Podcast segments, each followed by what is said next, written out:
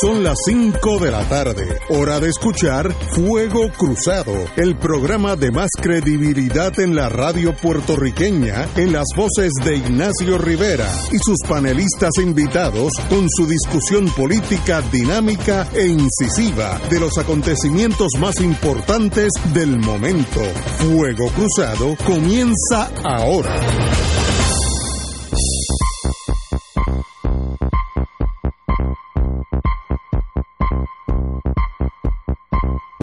Muy buenas tardes, amigos y amigas de Fuego Cruzado. Estamos aquí un martes, bello día en todo el Caribe. Eh, ese, yo miro hacia el norte, ese, ese Atlántico caribeño es precioso, precioso por las mañanas, como brilla.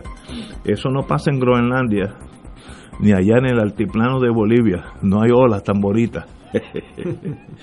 Lalo, ¿cómo estás? Bien, bien, un gusto aquí de estar contigo. Ignacio. Eh, Estamos esperando a los compañeros Arturo y Wilma.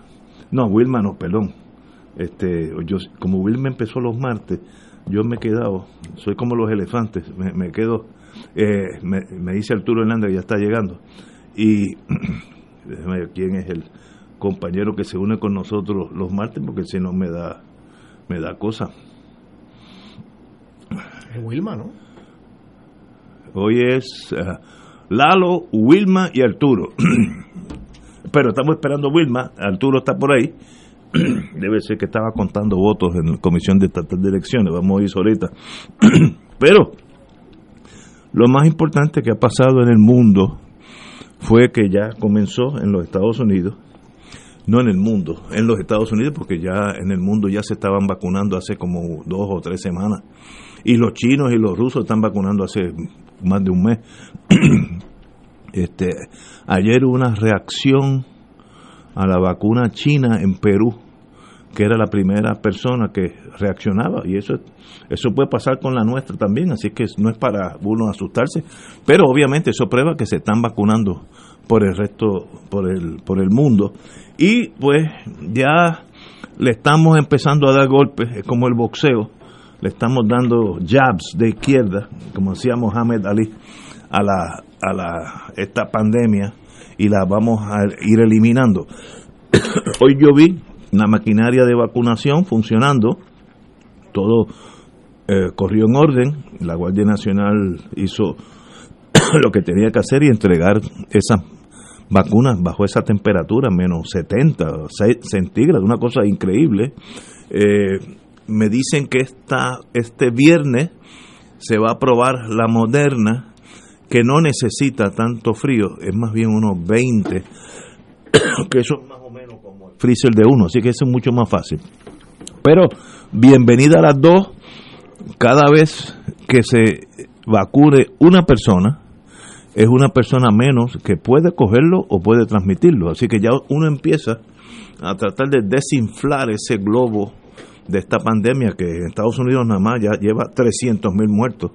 Eh, una, un número, Estados Unidos es el país que más personas ha perdido por esta pandemia.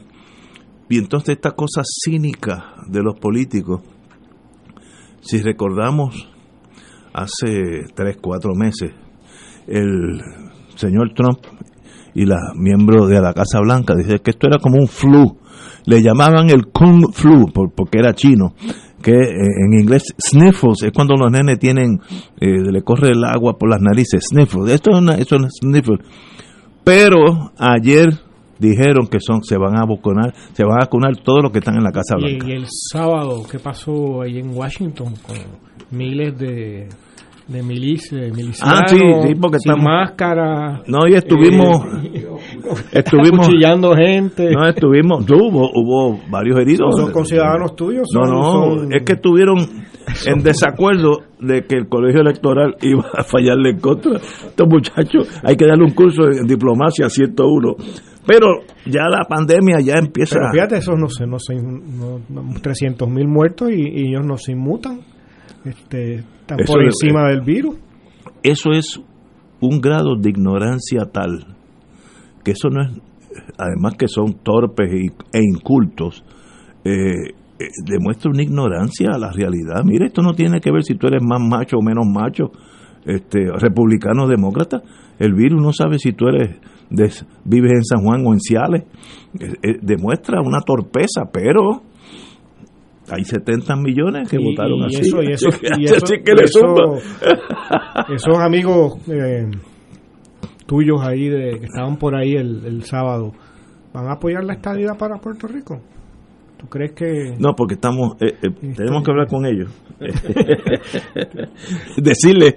Ahí no hay consideración que valga, ¿sabes? No, decirle que sigan hablándose unos a otros sin mascarilla. A ver si reducimos el número de los, de los. No, esa gente son unos racistas. Esa gente no quieren ni los indios americanos ni los negros. Esos son racistas, racistas como pasó en Alemania nazi. El mismo tipo de personas, usualmente ignorantes. Yo me acuerdo un estudio que hizo la CIA después de la guerra, o durante la guerra, pero yo lo leí después, de todo el staff de Hitler. Y era la excepción aquellos que eran cultos. Casi todos eran don nadie, que le habían dado un uniforme, habían dado el poder. Este, Goering en un aviador, más nada. Eh, ¿Cómo se llama aquel? Himmler era un creador de pollo gente como, como si tú coges un jíbaro de la montaña de Junta y lo haces general de cuatro estrellas. Si no tiene la cabeza, lo que es un general de cuatro estrellas, pero torpe. Y ese staff de Hitler se reproduce en los Estados Unidos con este mundo de Trump. Eh, y entonces ahora que está cuesta abajo como Gardel, ayer renunció el Attorney General, el secretario de Justicia de Estados Unidos, Barr, ya todo el mundo empieza a abandonar el bote porque se va a hundir. Pero no es eso, es lo que representa la era de Trump. Es lo frágil que es la democracia en cualquier país. Cualquier país puede terminar en una dictadura, pero fácilmente. Yo antes hubiera dicho que eso era imposible. Sí, es muy posible. Mira, mira lo cerca que estuvimos. Así que no, sé qué hacer. Pero la pandemia ya la tenemos. Este, eh, me, me agradó mucho el gobernador, a diferencia de Trump, el, gobernador electo, Pierluisi, que dijo, no, yo me vacuno cuando llegue mi turno, no tengo turno preferente por ser, no, y eso está muy bien. Trump no fue así. Trump dijo, nosotros vamos adelante. y lo sé, y el gesto allá ustedes, que es típico de él, tampoco estamos hablando. Eh, bueno, pero anyway, Lalo, ¿cómo tú ves? Bueno, este, la situación yo creo que que es más que elocuente, 300.000 muertos y continúa. Eso, esa manifestación masiva, aparentemente eran muchos miles de personas en, Washington el, el, sábado, sin mascarilla, unos sobre otros. Sí, porque se torna un reto. que yo no sé reto, reto a qué, no estoy muy claro. lo que sea, pero eh, están contagiándose probablemente no, no dan a entender ¿no? que ahí hay contagio, que cada cual se va a su casa, a su estado de tal, y va a contagiar a más gente. Pero, y, y, exponencialmente crece. Bueno, seguro. pero mira, es que hay algo en esa cultura americana de, de, eh, de omnipotencia. Yo estoy usualmente en el viejo San Juan. Como tú ves a alguien sin mascarilla, es un turista americano. Sí. Y, ¿Y, por qué se le permite aquí? No, no, eso, esto ni hablar de eso. Pero primero que no hay, no hay muchos policías, porque yo no los veo por allí ya. Pero, ¿por qué esa actitud? Yo soy tan poderoso porque tengo bomba de hidrógeno que no me puede dar un virus. No sé. Bueno, eh, eh, eh, tú lo, lo decías al principio, hay unos, unas cuotas de ignorancia tremendas, pero también unas cuotas de construcción de un de una percepción colectiva ¿no? de, la, de la nación estadounidense que hace a ese pueblo, a sectores de ese pueblo por lo menos, ¿no? Eh, actuar en la irracionalidad más completa. Este, eh, lo que no se debe olvidar es que eso es la experiencia probablemente mayoritaria en los Estados Unidos. Este, porque no, eh, ese es un extremo como lo que vimos el, el, el sábado, ¿no? todos esos milicianos corriendo por las calles de Washington, pero están los tonos de gris de esa actitud que no necesariamente está abierta al resto del mundo, que no necesariamente es pluralista, etcétera. Es que existe estadounidenses que son pluralistas, que son inclusivos, que, que son curiosos del resto del mundo, por supuesto, pero son una minoría. Y yo diría que casi se ha, se ha hecho más radical, ¿no? Esa, esa, esa insularidad de, la nación de Estados Unidos, ¿no? Yo creo que esa, esa es un buen análisis, la insularidad. Esa gente Sí, eh, antes, no existe el mundo para... No existe el mundo. ¿Cuántos estadounidenses viven entre los 40, 50, 60 años y nunca han salido de Estados Unidos? Sí, la gran mayoría. eso, viajan. La gran mayoría. Dentro de... Muchos de los 70 millones. Eh, sí, de esos 70 casi todos. Pero eso se llama en el mundo de inteligencia continentalismo. Si tú naces en los Urales de Rusia, tú puedes mirar tres millas, tres mil millas para el este o para el oeste y sigue siendo Rusia.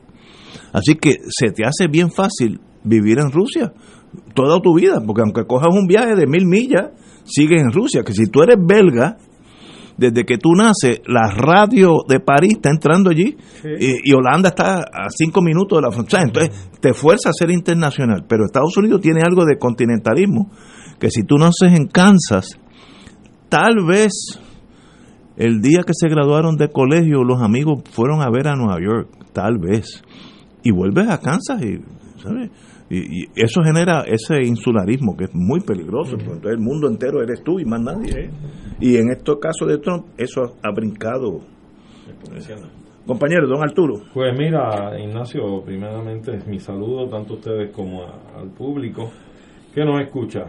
Yo no sé yo entiendo que sí está, es vinculante una cosa con la otra y me explico. Estamos hablando de la actitud de esta población, este sector de la población de Estados Unidos, que, que reta al virus en términos de que no toma medidas salubristas de mascarilla, de lavado de higiene, etcétera.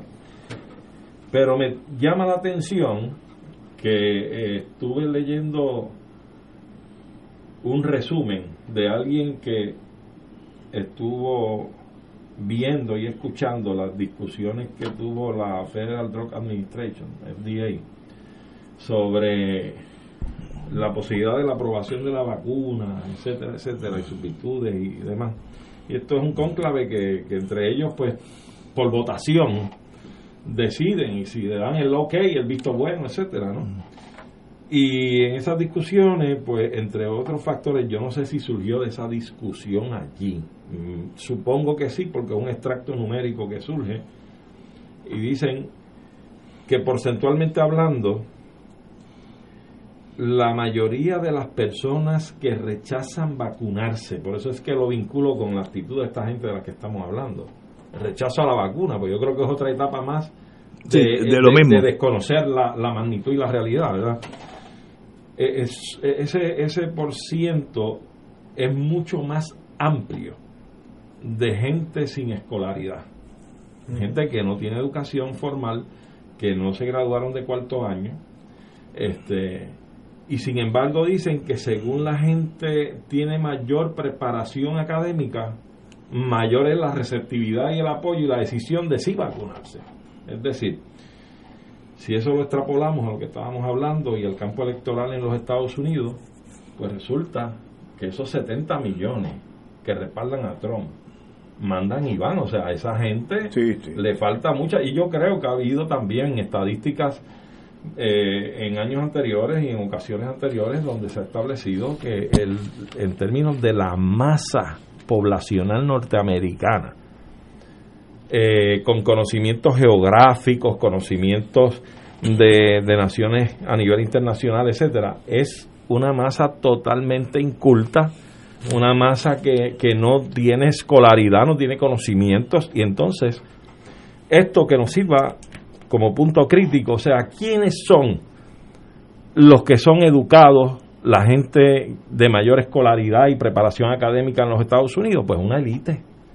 Y es la élite que se granjea el poder, directa o indirectamente, ya sea con sus altas influencias, sus altas contribuciones y los que sirven y se prestan para ser candidatos ante unas élites como esta.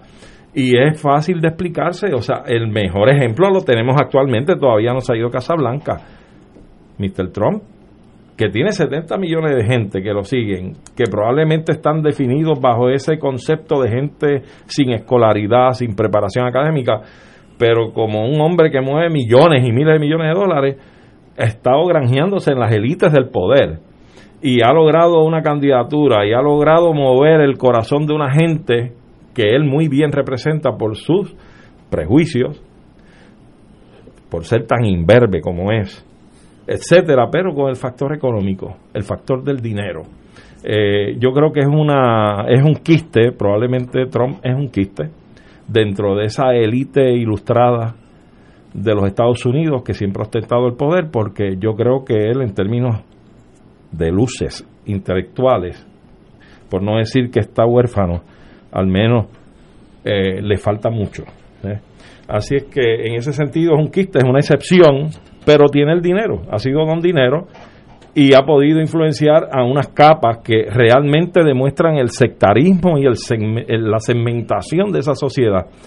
Y es triste pensar que haya 70 millones de estadounidenses que creen en el discrimen, en el racismo, eh, en lo peor que puede que puede describirse en una en una sociedad. y lo peor eh, eh, de esto es que si se compara el número de votantes que tuvo Trump hace cuatro años. Más. Tuvo 11 millones más. Sí, creció. 11. Eso es triste y alarmante. Y. Arturo, 11 millones más. Increíble. Es que uno no sabe.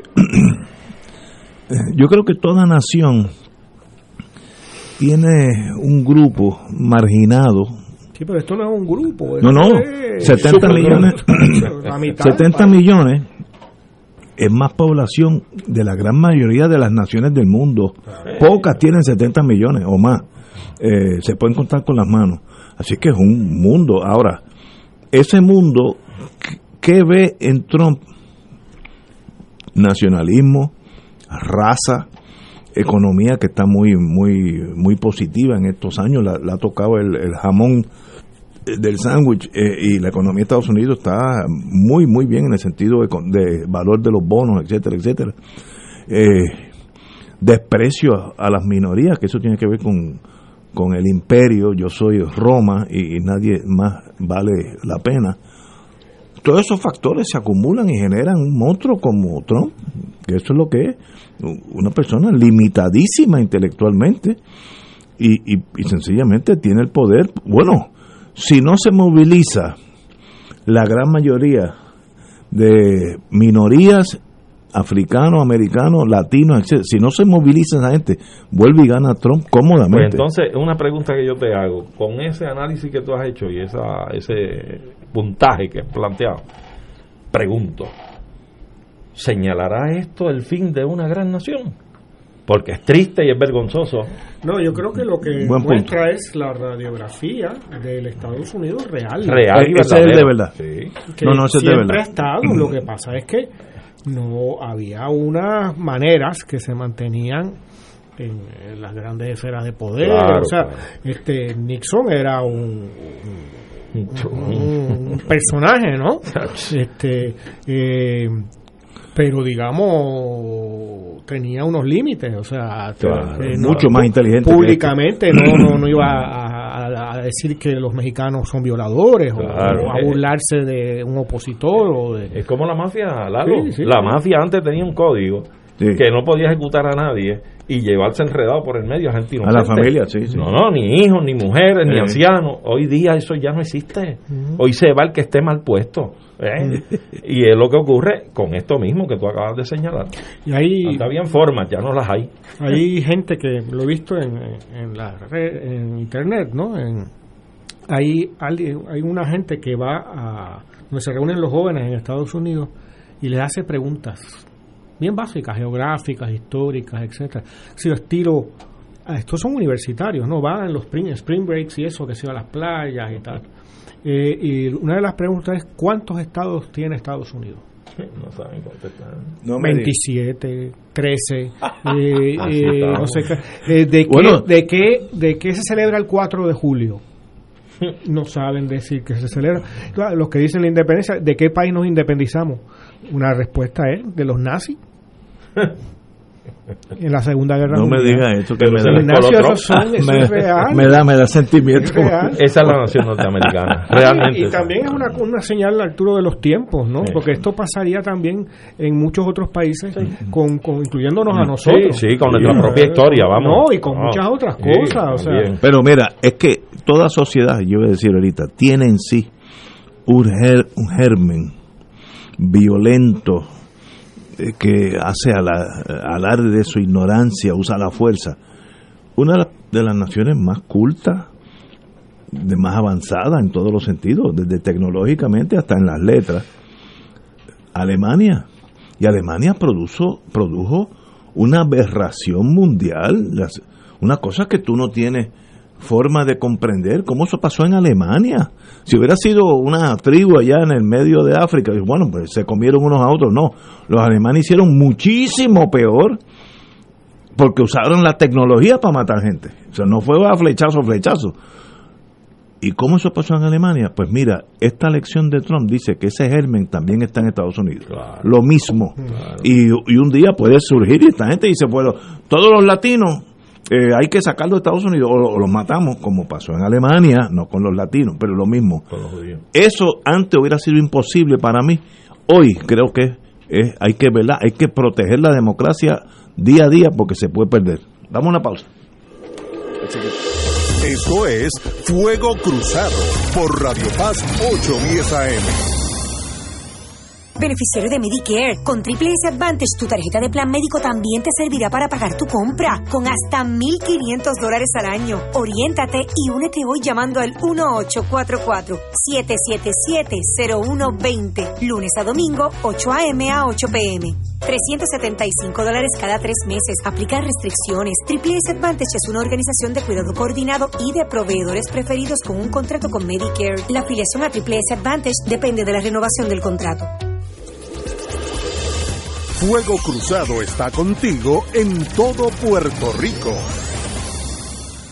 ¿Sabías que personas sin síntomas pueden propagar el COVID-19? El municipio de Carolina se preocupa por ti y los tuyos. Por eso, queremos que te protejas correctamente. Usa tu mascarilla cubriendo nariz y boca. No la toques mientras la tienes puesta y recuerda que menores de dos años no deben usarla. Cuando te la quites, bótalas o lávalas inmediatamente. Si eres positivo al COVID, llama a la línea confidencial de ayuda a ciudadanos positivos de Carolina al 787-701-0995. Porque te queremos saludable, edúcate, protégete y evita el contagio. Autorizado por la Oficina del Contralor Electoral. Oro 92.5 FM y Radio Paz 810 AM te invitan a disfrutar de las tradicionales misas de Aguinaldo, transmitidas del 15 al 23 de diciembre. Puerto Rico celebra el regalo de las misas de Aguinaldo con el auspicio de MMM, el que cuida tu salud y tu bolsillo. Plaza del Caribe y Plaza Las Américas, de norte a sur, compartimos la alegría de la Navidad. Municipio Autónomo de Carolina.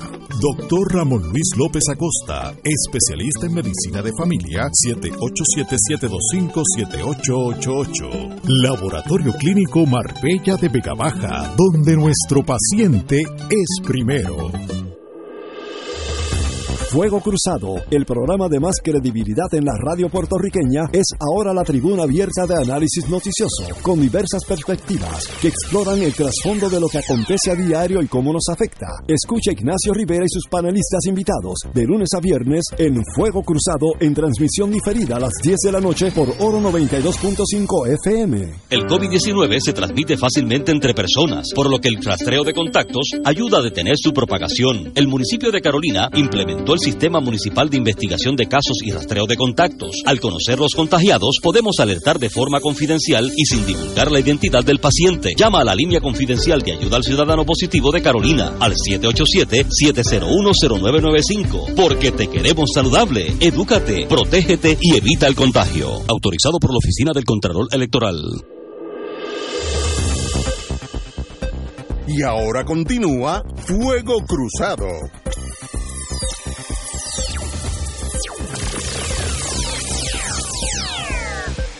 Regresamos, amigos y amigas Fuego Cruzado. Eh, estábamos hablando de la- los años difíciles que han surgido con Trump. Y sucedió algo cuando el colegio electoral envía sus certificaciones todas a Washington. Es como un diploma que tiene the state of Kansas y el sello de Kansas y aquí pues votaron ocho por el presidente Biden, uno por el presidente Trump o AGB, lo que sea. Y eso es un certificado que es como un diploma de esos que le dan el cuando uno se gradúa de colegio, que le dan un diploma con un sello, pues eso es lo que va a Washington. Y es una y, oye, Ignacio, ¿por qué tuvieron que votar los electores en, la clandestinidad escondida? Ah, bueno, para eso iba. Este, eh, Yo el proceso, tenían miedo por sus vidas, parece. Ah, sí, sí, sí, señor. Eso es una gran, gran no, yo la vi. Una gran democracia. No, no, ¿eh? mira, yo vi, porque esto nunca había pasado en la historia de Estados Unidos. Nunca. Yo vi a la presidenta del Electoral College de Arizona lo vi por televisión, que dijo, yo tuve que firmar ese diploma en la clandestinidad porque estaba amenazada de violencia, que si lo firmaba. Porque Arizona había sido un, estado que por 30 años había sido republicano. Y cuando el presidente dice unas cosas impropias del el senador McCain, que fue prisionero de guerra, y dijo que era un que era un perdedor porque se había dejado, Y ahí se le viró el Estado porque quería mucho a McCain. Y esa señora tuvo que firmarlo en el clandestinaje. Esos son tiempos diferentes. Eso, que, el extremo a que ha llegado la cosa. Estamos a ley de un golpe de Estado. No sucede hasta ahora. sí, porque ya. Poco, Yo, me he equivocado demasiado de veces. No sucede porque Trump no maneja la cuestión militar, es autónoma. Él, por eso votó el jefe de Joint Chief of Staff, porque dijo, no, no, el ejército le responde solamente al pueblo. Y ahí mismo lo votó. Muy bien, se fue para su casa, lo mejor que hizo. Pero si tuviera un ejército con raíces políticas, da un golpe de Estado a los Fujimori, que fue el último, un autogolpe y se queda allí para encima y se acabó. Este señor lo hace, porque para mí está demente. Y, y cuando uno esté demente, pues es mucho más peligroso.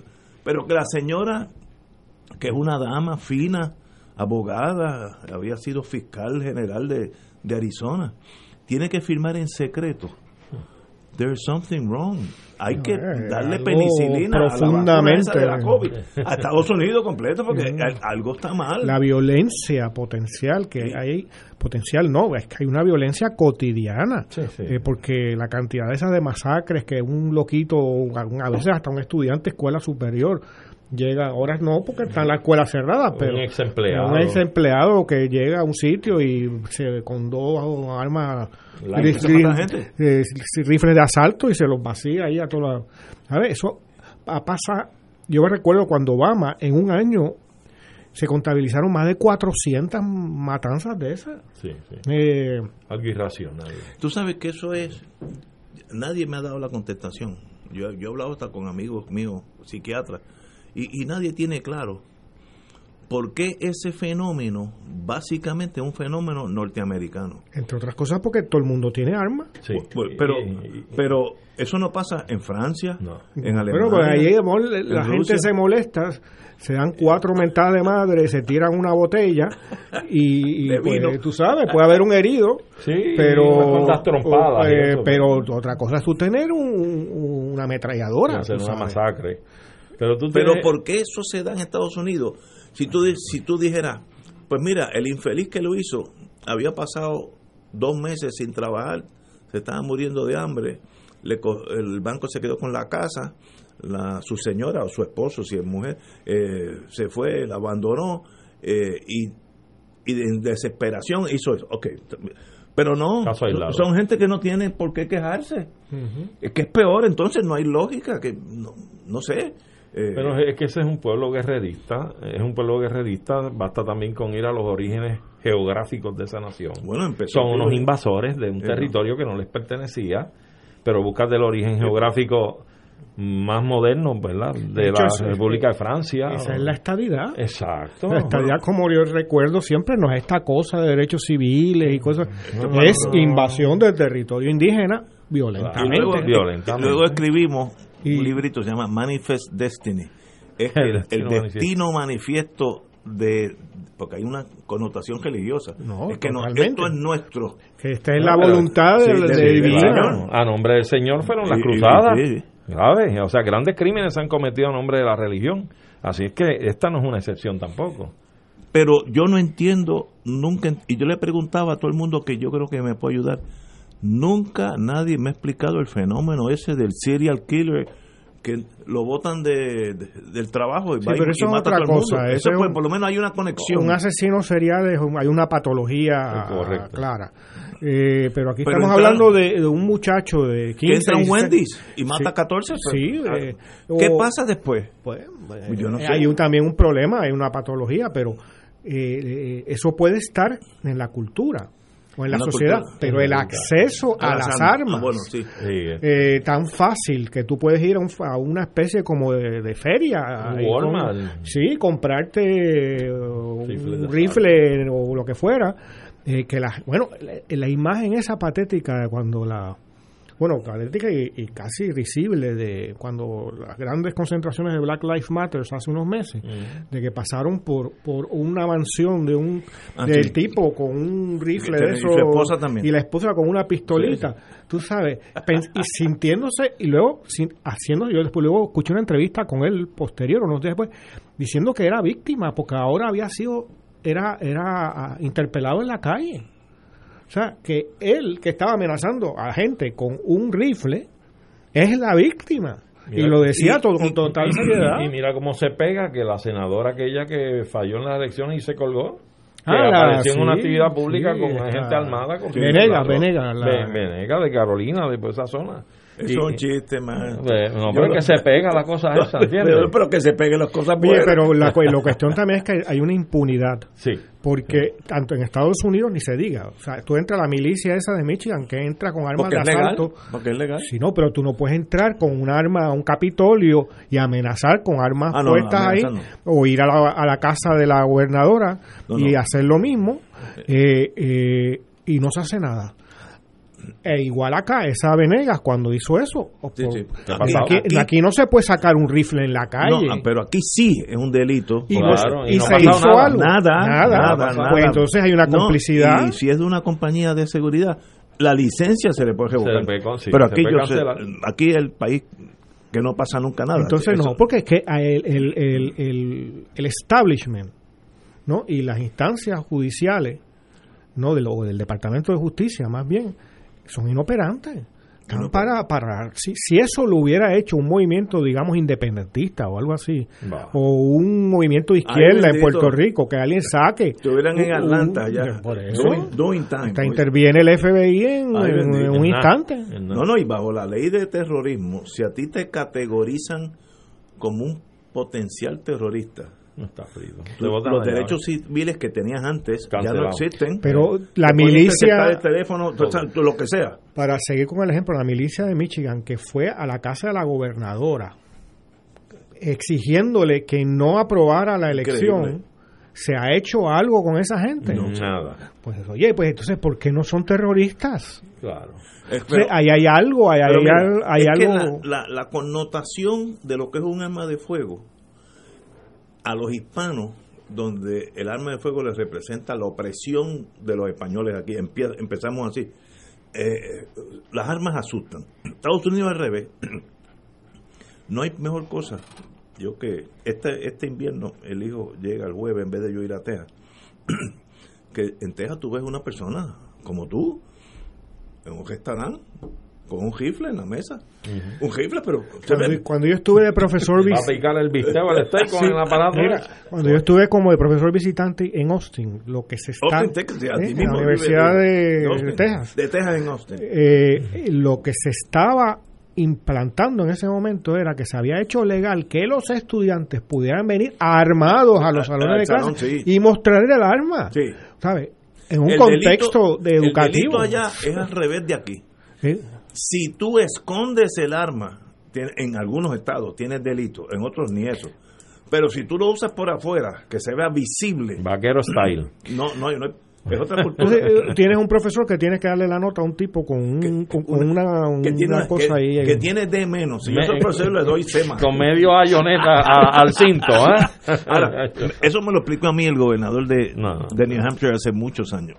Me dijo, mira, porque en New Hampshire tú compras, como compras un litro de ron aquí, tú compras Sí, un sí. arma y te llevas para tu casa. me dice, mire que ustedes, los latinos, están pensando en lo que les representan las armas. Él fue que me lo explicó. Meldrin Thompson se llamaba.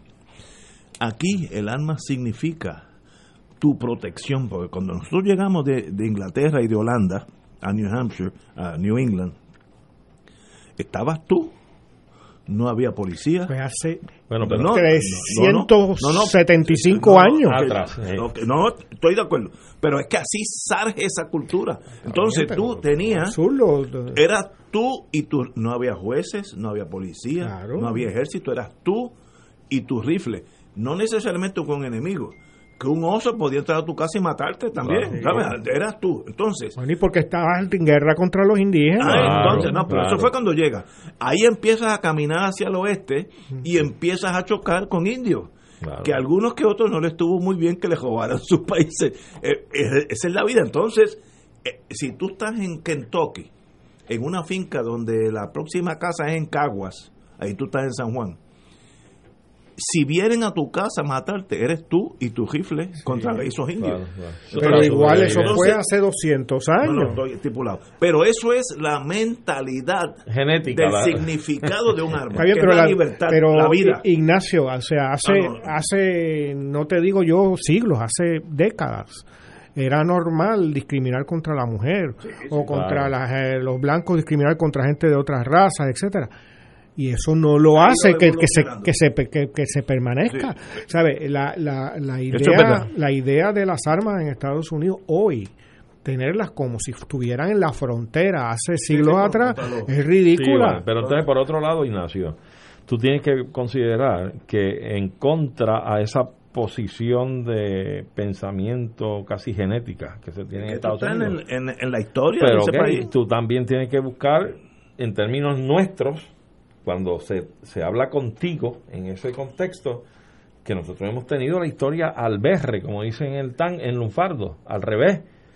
En Puerto Rico se criminaliza poseer armas. Sí. Tenerlas es un privilegio. Sí, sí, En- AGB. Es al revés. Y entonces, ¿por qué? ¿Por qué?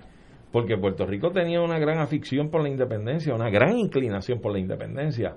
Y aquí hubo gestas importantísimas a nivel por las circunstancias que ocurren en nuestra historia. Hubo eventos violentos de revolución.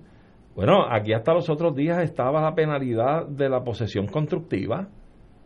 Que Sí, si yo- sí. sí, tú lo sabes que eres abogado. Sí. Si vamos en un carro, tú me das pon a mí y tú llevas un arma en el vehículo, es ilegal la posesión que llevas de ella, te detenían, la encontraban, te acusaban no tan solo a ti, a mí también, porque yo iba ahí sin saber que era Sí, sí. que llevabas Un un, arma. un o sea, e- era era todo lo contrario, pero sumamente de una forma muy muy hostil, una forma eh, demasiado, demasiado de, de- de discriminatoria contra el país. ¿Por qué? Porque el país estaba siendo empujado a sofocar su, su hálito, a sofocar su aliento, sus aspiraciones, y, y sabemos la historia, cuál fue el proceso. Pero, pero, eh, eh, digo, en torno a Puerto Rico tú tienes muchísima razón. En torno al significado de las armas de fuego, En Estados no Unidos, hay político que pueda restringir eso. No. El que, el que lo diga pierde las elecciones. Es que para Estados Unidos Es tener que un arma de es- fuego es como tener cepillo con pasta de No, dientes, aunque sí, muchos de ellos no se dan ni la lo, boca. lo que me dijo el, el- lo, lo que me dijo el, el- el gobernador de New Hampshire significa la libertad que para nosotros eso es extraño como un rifle un M16 sí. pues sí para ellos sí porque hubo un tiempo donde eso era tú y tu rifle y el destino llegaban los indios pues te mataron o tú te defendías contra ellos o pillos o, a osos Condiciones inhóspitas. Sí, sí. Pero entonces eso, eso apunta... eso se ha quedado en esa cultura Pues eso apunta a que todavía, por donde estábamos ahorita hablando y conversando, apunta a que todavía faltan demasiado de mucho terreno por educar a ese país. Porque eso pudo haber sido en un principio no no ya, ya, fantástico, ya está de más pero esa cosa obviamente, del colegio electoral eso es una aberración también poca civilidad Anacrónico, lo que demuestra. co- anacrónico, hombre. Poca civilidad. sí, no, Pero, pero eso también tiene una explicación. Yo lo oí un profesor. La explicación la tiene igual que por qué las elecciones son un martes. Porque el, el, el domingo los campesinos en el mil se- finales del siglo XVIII iban al mercado del pueblo a vender sus cosas el domingo. Por lo No, tanto, no podían ir a votar. Tenían que regresar a sus casa, casas y poder regresar al pueblo a votar. Por eso entonces era el martes, el lunes usaba. no, pero es totalmente anacrónico. anacrónico, y- Claro, ya hoy día. o sea, pierde una semana laboral Claro, y Pero- educativa y todo. Esto del colegio electoral, hace cuando se funda la nación, pues tiene cierto sentido, porque los estados eran cuasi autónomos y yo no quiero que tú tengas tanta población que me inundes a mí. Eh, así que yo quiero por lo menos dos senadores, yo tengo dos votitos, aunque no tenga población. Eso tiene sentido, pero hoy, con las comunicaciones, yo que jo- cojo este teléfono y llamo a, a- a parientes míos en el mundo entero y me contestan como si estuvieran aquí en Río Piedra. Eso es anacrónico, Cierto. totalmente anacrónico. Miren, en Estados Unidos, el que saca más votos debe ser el que ganó, como en el resto del mundo. Oye, y se, se mantiene esa- Mira, aquí me escriben que cuando las panteras negras entraron Sí. con armas al Capitolio de California, Reagan cambió la ley Sí. de Open Carry. Sí. Mm. La segunda enmienda es para el blanco varón propietario heterosexual y cristiano. No necesariamente, pero, pero, pero sí, se hizo en California, se pasó una ley en California donde tú no puedes hacer esa, no puedes usar armas largas en público. Eh, en Texas no, en, en Texas las puedes seguir usando. Eh, pero bueno, es- esos son anacronismos. Volviendo a Trump, hay un análisis de Reuters, compañía británica, tengo entendido, que dice que va a ser de Trump. Eh, dice, después de toda la falla, La inmortalidad ahora es lo que le...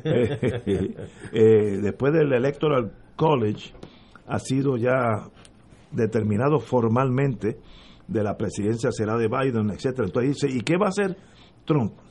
Eh, según este, este informe británico, hay una posibilidad de que vuelva y corra para el 24, que siga en el mundo de la, de la televisión, media, en- eh, y todo lo que sea para empujar sus intereses económicos, business challenges.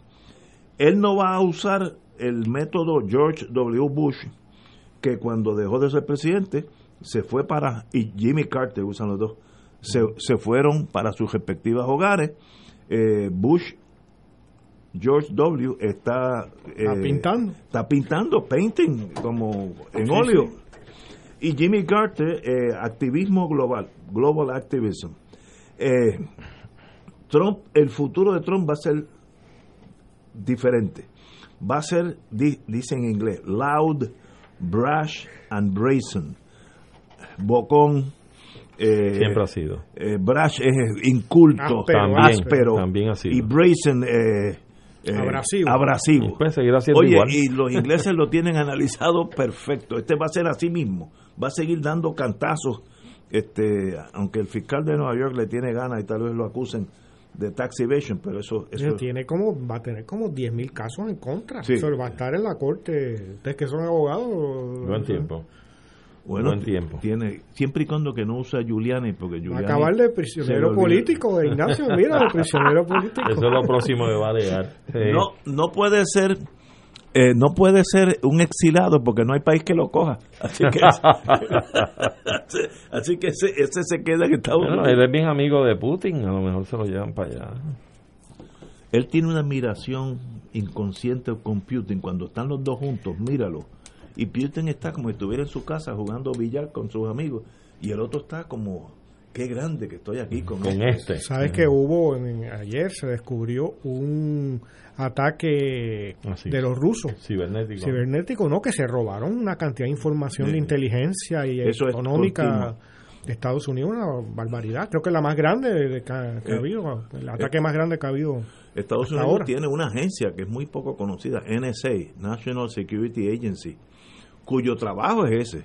Y trabajan 20, 30 mil personas y cuyo trabajo es la interceptación de todas las comunicaciones, computadoras, inalámbricas. Es una maquinaria muy poco conocida porque son más bien tecnócratas, no, no son espías y no, no usan armas, usan, usan la cabeza, yo creo que es hasta mejor.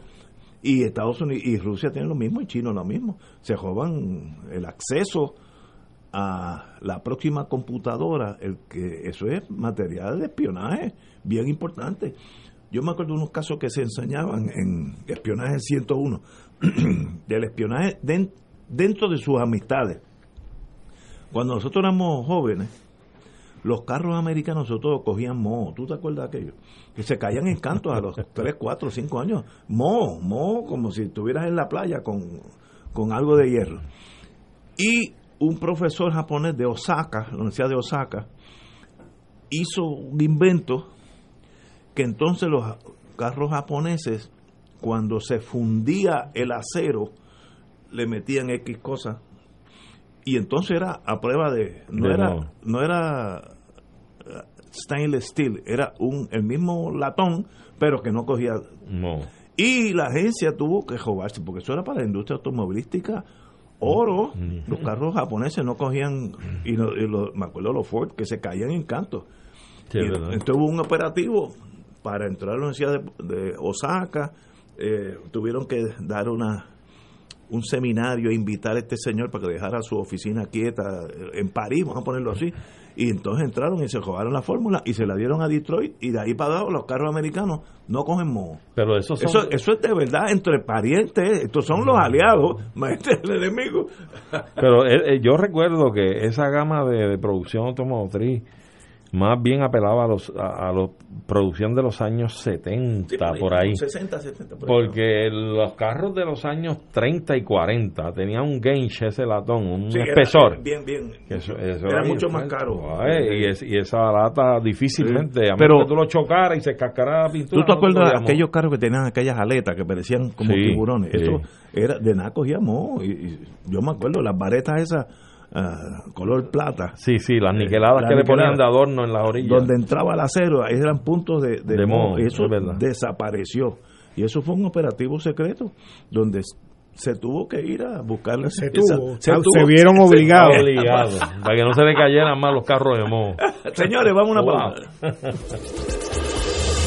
Fuego Cruzado está contigo en todo Puerto Rico. El COVID-19 se transmite fácilmente entre personas, por lo que el rastreo de contactos ayuda a detener su propagación. El municipio de Carolina implementó el Sistema Municipal de Investigación de Casos y Rastreo de Contactos. Al conocer los contagiados, podemos alertar de forma confidencial y sin divulgar la identidad del paciente. Llama a la línea confidencial de ayuda al ciudadano positivo de Carolina al 787-701-0995. Porque te queremos saludable. Edúcate, protégete y evita el contagio. Autorizado por la Oficina del Contralor Electoral.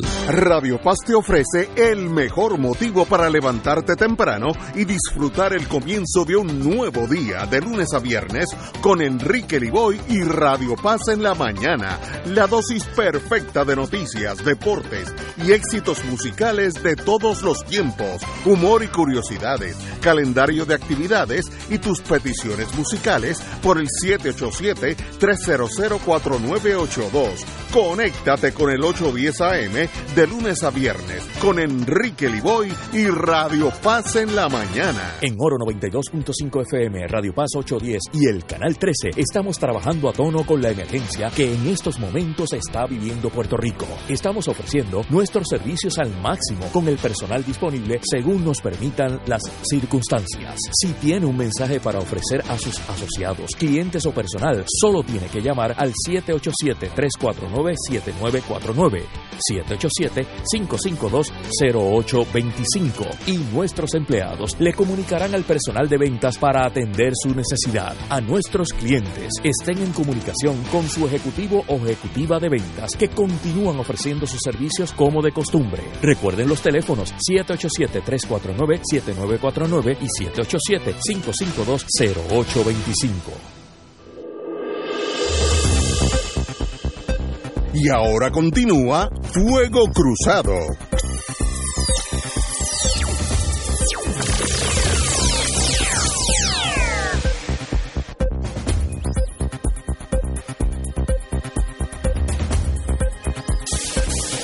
Amigos amigas, regresamos a Fuego Cruzado.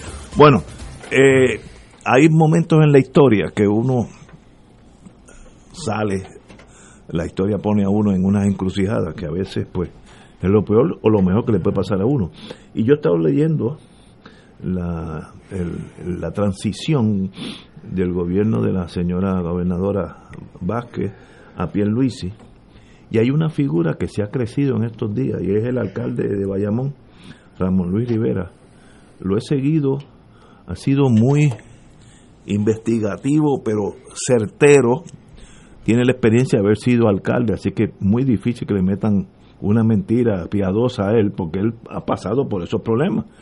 Y ha sido también elegante que cuando hay problemas, él lo ha dicho, ha dicho edificio público está inoperante, este, la burocracia no está, y estamos hablando dentro del mismo partido, que no es la crítica al adversario, que eso ya uno lo da por sentado. Y eso habla bien de él, y eso habla, yo no lo conozco en el sentido personal, pero conozco todos los todos los amigos míos que viven en Bayamón, dicen que hay un alcalde que se preocupa por Bayamón, que, sabe que lo mantiene y, y cualquier necesidad él está allí presente. Pero a ese nivel, ahora con esta, esta experiencia que ha tenido, yo creo que se ha tornado una persona a nivel nacional de Puerto Rico. Ahora todo el mundo sabe la competencia del alcalde de Bayamón. Antes yo diría que se dedicaba más bien a Bayamón y la zona metropolitana. Todo el mundo que yo he oído, he discutido esta transición, me dice que este es el, el as que ha surgido casi de la nada, el alcalde de Bayamón. Y qué bueno que haya puertorriqueños así. Pero mira, yo, yo creo, eh, Ignacio, en primer término, yo creo que el alcalde Ramón Luis Rivera Hijo lleva unos cuantos años ya como alcalde de Bayamón y ha demostrado su capacidad y su competencia para administrar el cabildo, el municipio. Y si hay un municipio de los que pueden ser ejemplos, hay varios en Puerto Rico, yo diría que bastantes, de los que puedan dar uno acreditar, ¿verdad? Dar créditos de que son municipios que están prestos en todo momento a servirle a la ciudadanía, a responder por sus necesidades, ha sido este municipio de Bayamón y el alcalde Ramón Luis Rivera. Yo creo, en primer término, que previo a este evento que tú señalas, de estas intervenciones que ha tenido en este desempeño, de este papel, presidiendo el comité de transición, eh, él ya tenía una reputación de hombre serio, hombre, un líder, y, un hombre que siempre se le veía como alguien que podía tirar puentes, conciliador, etcétera. Ciertamente, el tener esta responsabilidad que desempeña en estos momentos como presidente del comité de transición por parte de el gobernador electo lo está proyectando más allá como tú bien señalas de los lindes demográficos o territoriales del, del municipio de Bayamón y las colindancias metropolitanas. Yo creo que ya sale de esa esfera, llega a nivel nacional esa imagen y, y debemos estar claros que en ocasiones cuando hubo vacíos de liderato en el Partido Nuevo Progresista, considerando posibilidades de candidaturas en la más alta esfera del Partido Nuevo Progresista, se mencionaba su nombre precisamente por esos atributos que yo entiendo que tiene de ser una persona seria, honesta, hombre que tira puentes, que escucha, que se sienta con otros a dialogar y en esto ha demostrado que es una persona, sobre todo en términos de su seriedad y su integridad, que cuestiona, no importa si son de su partido, pues son gente correligionaria de él, quien sale es un gobierno del PNP con una gobernadora que viene de la butaca de justicia en virtud de nuestras disposiciones constitucionales por la historia reciente que hemos vivido y todos sabemos. Pero es un gobierno del PNP. Y él representa un gobernador electo del PNP. Y para eso, ante esas circunstancias, el que tenga esa entereza de ser puntilloso, de requerir, de cuestionar, como lo hemos visto en pietajes en vistas que ha tenido con funcionarios. Con, educación. Educación. lo que dio fue una barbaridad, con razón, que, eso era un desastre. Totalmente. Hubo una, una, una, dama que creo que está este, nuevamente eh, renombrada por el gobernador electo para la posición que ocupa, o una un poco más alta. Eh, no me acuerdo ahora la dependencia cuál es, si era educación u otra, creo que es de carreteras, algo por el estilo. Y le cuestiona Aquí hay un paquete de millones de dólares, casi 16 millones, que han estado aquí durante tantos años y no se ha hecho esto. Creo que es de obras públicas o carreteras. Este, y, y la dama, pues, le dijo, no, lo estamos haciendo, pero ¿cómo que lo estamos haciendo? Si, mire, han pasado tantos años, están los boquetes, están los chavos ahí, los vamos a perder. Y, yo creo que dentro de la posición que él ocupa como PNP, cuestionando a gente del PNP, incluso a una renominada del gobernador que representa en ese comité, eso es integridad, eso es interés, eso es seriedad. Y por eso se ha crecido aún más su figura. Es una persona que merece respeto y merece la admiración. Yo quisiera, quisiera decir algo sobre eso. Yo creo que también esto que ustedes dicen puede ser verdad o no verdad. Aparentemente algo de eso se ha destacado. Estamos tan acostumbrados a que los se, se actúe por el partido que, que algo como esto, que sería la excepción, sería cosas de lógica ¿no? y de sentido común, parece extraordinario y llama elogios como los que ustedes acaban de hacer. Yo quisiera recordar que el alcalde de Bayamón viene de la peor tradición, en donde los padres nombran a los hijos y el hijo no solo ha nombrado con el nombre de su padre avenidas, sino que le ha puesto eh, monumentos en bronce, ¿no? que son de los más cursis que puede haber, ¿no? venir los niños a mí, ¿no?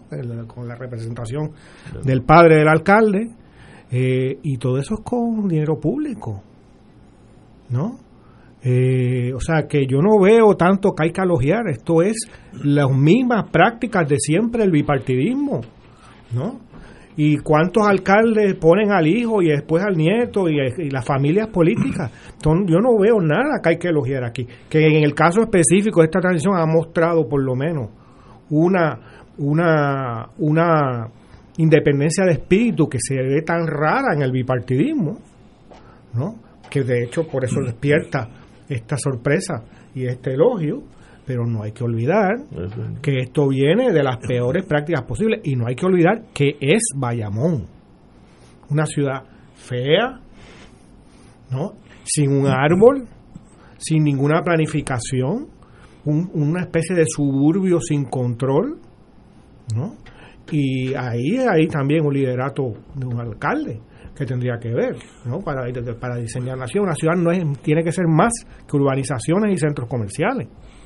Pero el, el day to day, el cuido de esa ciudad, la gente, yo no vivo en Bayamón, pero tengo varios amigos con los que veo todos los días, están muy complacidos con el alcalde en su ejecución de que se va la luz cuando llega, este, si no él aparece, eh, en Bayamón no hay boquetes en las calles, eh, porque él, él, con dinero del municipio, él, olvídate si son del Estado o no, eh, hay alguien que está a cargo de la operación de la alcaldía que difiere mucho de otras alcaldías, que eso es cada cual por su lado. Es que, nos sorprendemos cuando alguien no se tumba las cosas. no, está haciendo su trabajo. Aparentemente es un hombre que ha actuado con, con, eficacia. es lo menos que se espera. En, es la responsabilidad. En, cuatrenios pasados, estas reuniones de los comités han sido tan inocuas que ni salen en la prensa.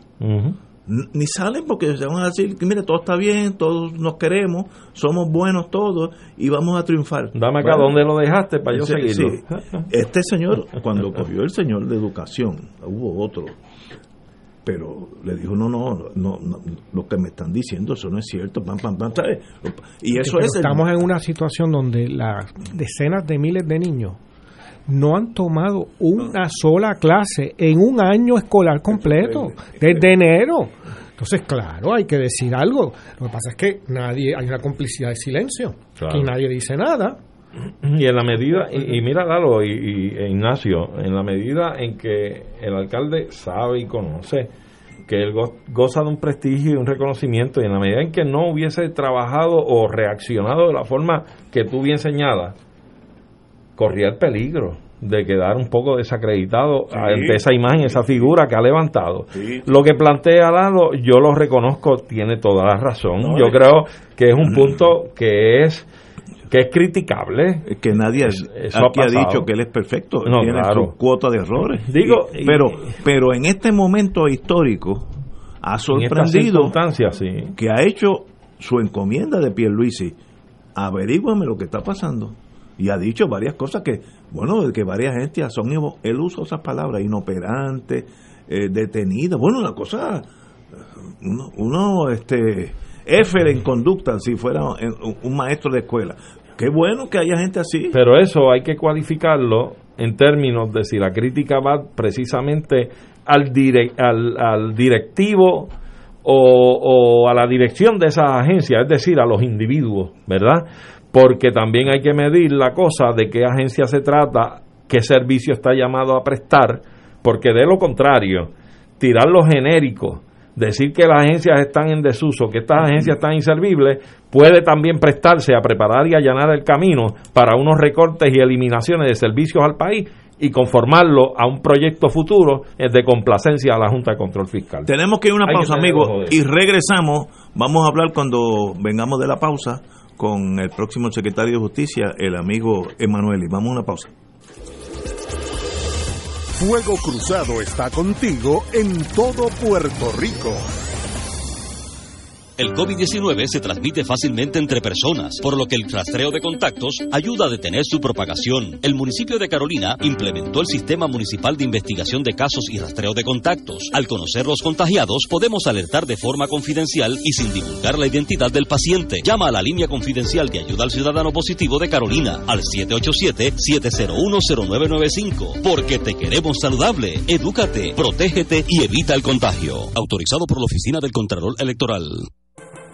Hermano y hermana de Radio Paz, te saluda el Padre Milton. Recién hemos terminado nuestro Radio Maratón de Radio Paz 2020, un adviento en clave misionera. Y como nos dice el versículo que nos guió durante toda la semana de Mateo 7:7, pidan y se les dará, busquen y hallarán, llamen y se les abrirá la puerta. La providencia de Dios se ha manifestado a través de los donativos que ustedes hicieron llegar, logrando una cantidad histórica en un Radio Maratón de Radio Paz. Les recuerdo a aquellos que están recibiendo la boleta en su casa, devolverla con su cheque o su giro postal para que la promesa se haga una realidad. Que el Señor le multiplique ciento por uno y sigamos celebrando juntos la misión de Radio Paz 810.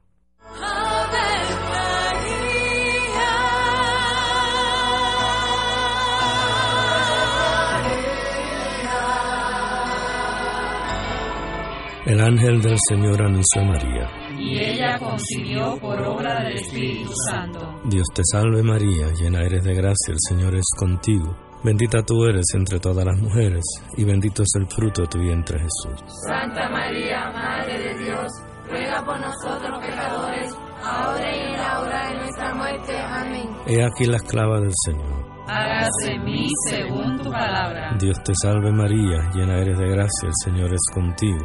Bendita tú eres entre todas las mujeres, y bendito es el fruto de tu vientre Jesús. Santa María, Madre de Dios, ruega por nosotros pecadores, Y el Verbo se hizo carne. Y habitó entre nosotros. Dios te salve María, llena eres de gracia, el Señor es contigo. Bendita tú eres entre todas las mujeres, y bendito es el fruto de tu vientre Jesús. Santa María, Madre de Dios, ruega por nosotros pecadores, ahora y en la hora de nuestra muerte. Amén. Ruega por nosotros, Santa Madre de Dios. Para que seamos dignos de alcanzar las promesas de nuestro Señor Jesucristo. Oremos.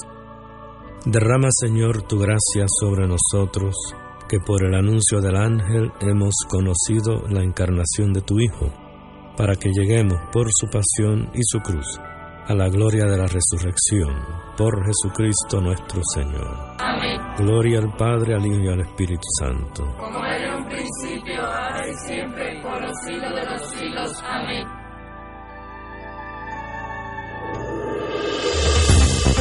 Aquí la llama se enciende cada tarde a las 5 porque escuchas Radio Paz 810 AM, WKBM San Juan y retransmite en diferido WOROFM Corozal San Juan, la Casa de Fuego Cruzado, el programa de más credibilidad en la radio puertorriqueña.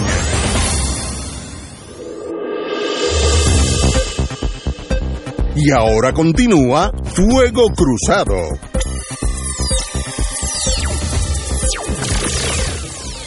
Amigos y amigas, tenemos en la línea el próximo amigo de todos los puertorriqueños y el próximo secretario de Justicia, Domingo Emanuel. Muy buenas tardes, compañero. Saludos, Ignacio ¿Cómo tú estás? ¿Todo bien? Muy bien. Estás con un presidente pasado del Colegio de Abogados. Arturo Hernández. Sí. por ahí. Gran amigo, ¿cómo estás? Y el, Todo bien. y el compañero Lalo, así que todos te estamos Ah, escuchando. saludos, Lalo, ¿cómo estás? ¿Todo bien? Todo bien. Todo bien. Bueno, como diríamos en inglés, what is a good guy like you doing in a place like this? ¿Qué, qué hace usted Ah, a la edad que usted Pues- tiene, con una oficina triunfante en Arecibo, que me consta, se dedica, coge un viraje eh, muy admirable de parte de nosotros, pero un viraje que conlleva muchas muchos sacrificios de su señoría. eh, hasta geográficamente va a tener que estar en San Juan más que otra cosa. Eh, ¿Qué lo hace tomar esa es- ese desvío en su carrera triunfante hasta hoy? Pues mira, este es una, una invitación que me hace el gobernador Pedro Luisi, este, a quien yo conozco hace tiempo y yo lo aprecio y lo admiro. Entonces, él me, me hizo la invitación, yo lo consulté con mi familia, este lo consulté con mis clientes, mi hijo que está conmigo en la oficina, pues eh, yo le cedí toda mi participación en la oficina y dije, pues, eh, llegó el momento de, de dar un paso hacia adelante por el país. Eh, y nada, y aquí estoy. Este, eh, como tenemos tiempo, vamos para atrás. Eh, tú estudiaste, me imagino, en Puerto Rico, en leyes. Sí, yo estoy, el, sí, yo en leyes, leyes en Puerto Rico, bachillerato en Puerto Rico. Sí. Y lo- empezaste a practicar el derecho, ¿dónde En y en qué año? Sí, en el 1978, en, en noviembre primero del 1977. Yo juramenté el 31 de octubre como abogado y el primero de, de noviembre comencé a trabajar en Arecibo con el licenciado Manuel Martín Gutiérrez. Tuve un año y medio aproximadamente con él. Luego me fui para una oficina, un, bufete de, se llama Santiago Fabri Manuel y luego abrí mi oficina privada hasta el día de hoy. ¿En dónde Ahí, se...? obviamente, me, me asocié con mi hijo hace como seis años y ya, este, este, sí, seguimos operando hasta el día hasta el día 30 de noviembre que terminé operaciones. ¿no? Ah, ya, ya no estás aún cuando, cuando todavía tienes un mes, eh, técnicamente, ¿no? Mira, lo que, pa- lo que pasa es que una vez tú te, te anuncian el nombramiento, eso ya es, tiene que estar en reuniones, debe para arriba, para abajo, Ah, este, leyendo, este, reuniones para conocer la agencia en particular, o sea, todo eh, es fácil. Vamos a entrar en cosas tal vez más, Sí. más sensitivas. Lo bueno es que nadie nos está oyendo, así que entre nosotros Seguro, cuatro nada. lo, eso es lo bueno que estamos Arturo y yo nada más aquí. y la otra, Usted va a entrar a un departamento de justicia, nosotros los que vamos a fiscalía, bregamos con fiscalía, etcétera. Hacía años, yo llevo 45, 46 años haciendo lo mismo, y Arturo menos años, pero más o menos tropezamos en los tribunales, en el aspecto más bien criminal. Eh, usted tiene un departamento que en este momento está en crisis, demoralizado. Existe el Departamento de Ah, Justicia. ok, fíjate, fíjate si la crisis es tal que la- Lalo me dice si existe. Usted va a coger un barco, no es- puede que exista, pero sin justicia. Ese es el cuestionamiento. El Departamento de la Injusticia. así que con, Por las últimas cinco décadas, ¿no? con lo que se ha dicho aquí, ya usted sabe que no entra a un lugar donde la cosa está corriendo bien y con sencillamente seguir apuntando en la misma dirección es fácil, sino que va a tener que tomar grandes decisiones, cambiar eh, la, la- el ambiente, la ambientación, eh, tal vez eh, que conlleve hasta otra relación con los con los fiscales de distritos o los fiscales de corte, tener más o menos, más poderes, menos poderes. Va a ser- se necesita mucho trabajo en ese departamento y para mí en el plano personal, qué bueno que está su señoría allí, pues yo sé la integridad suya, pero ese cometido no va a ser fácil. ¿Qué, qué usted responde a eso? Bueno, mira, yo este cuando recibí la encomienda del gobernador, él, sin, sin yo preguntarle, pero yo, yo hubiese preguntado si no me lo hubiese dicho, él me dio completa libertad eh, de criterio para yo seleccionar a mis funcionarios y funcionarias. Este, dicho eso, yo estuve practicando lo criminal este, cerca de 12 años, o sea que yo, aunque no sea un criminalista en estos días, pero en un momento dado yo vi casos criminales, este, desde 5201 en aquella época eran, eran, evidentemente hasta asesinatos y casos por jurado yo los vi. Lo o sea sé. que yo conozco cómo, eh, eh, cómo también se comporta el aspecto criminal. Una queja que, y, y lo más importante que es las amistades que yo tengo que practican el, el derecho criminal, y una queja que yo he visto es la falta de independencia de criterio de los fiscales de distrito y los fiscales de sala. Correcto. Y eso lo que hace que paraliza el sistema. Totalmente correcto. Entonces, se desmoraliza a la fiscal o el fiscal. Y en la medida que ese fiscal no tiene la autoridad para tomar decisiones, está a merced de todo el mundo. Eso. Entonces, ¿qué pasa? Yo quiero un fiscal que cuando se pare en sala tenga esa libertad de criterio de acusar, pero también de archivar cuando haya que archivar. Claro. Y entonces, eso poco a poco se va generando, ese respeto se va ganando. Número uno, la estima de ese fiscal va a subir. La visión de los jueces sobre ese fiscal va, eh, va a mejorar. Y con el tiempo, eh, la, la misma ciudadanía va a ver a ese fiscal o esa fiscal de una forma distinta. Por ejemplo, hay casos que para tú pedir una eh, darle inmunidad a una persona, tienes que enviarlo para San Juan y tarda 15 días, 20 días. Pues mira, no, yo creo que aun cuando se mantenga ese requisito, tú tienes que exigirle a la, a la oficina de, la- de, los ejemplos fiscales que un, un máximo de 24 48 horas tenga esa respuesta al fiscal, porque hay veces que si tú esperas dos semanas, posiblemente ese testigo se te va para Estados Unidos. Entonces, por ese lado, tú- hay que entonces hay que darle curso de mejoramiento, hay que ponerlos a la altura de, de los abogados, porque imagínate, hay fiscales que salen a las 5 de la tarde de ver un juicio o de atender una sala. Y cuando llega a su oficina tiene 20 o 30 gelas 95, Pa' posiblemente cuatro mociones de supresión de evidencia. Sí, no, Pues, hay que crear por lo menos un centro en San Juan que le dé backup a, a estos fiscales para que ellos puedan eh, sacar trabajo y oponerse a esas mociones eh, y cuando, cuando así proceda.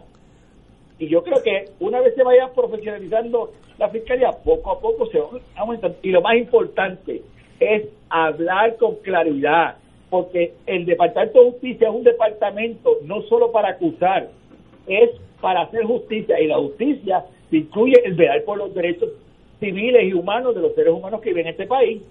Y entonces, cuando tú ves que un fiscal o una fiscal tiene autoridad, no solamente para enjuiciar al que cometió el delito, sino para eh, archivarle o sobreseer un caso de aquel que es inocente, la gente empieza a confiar más todavía.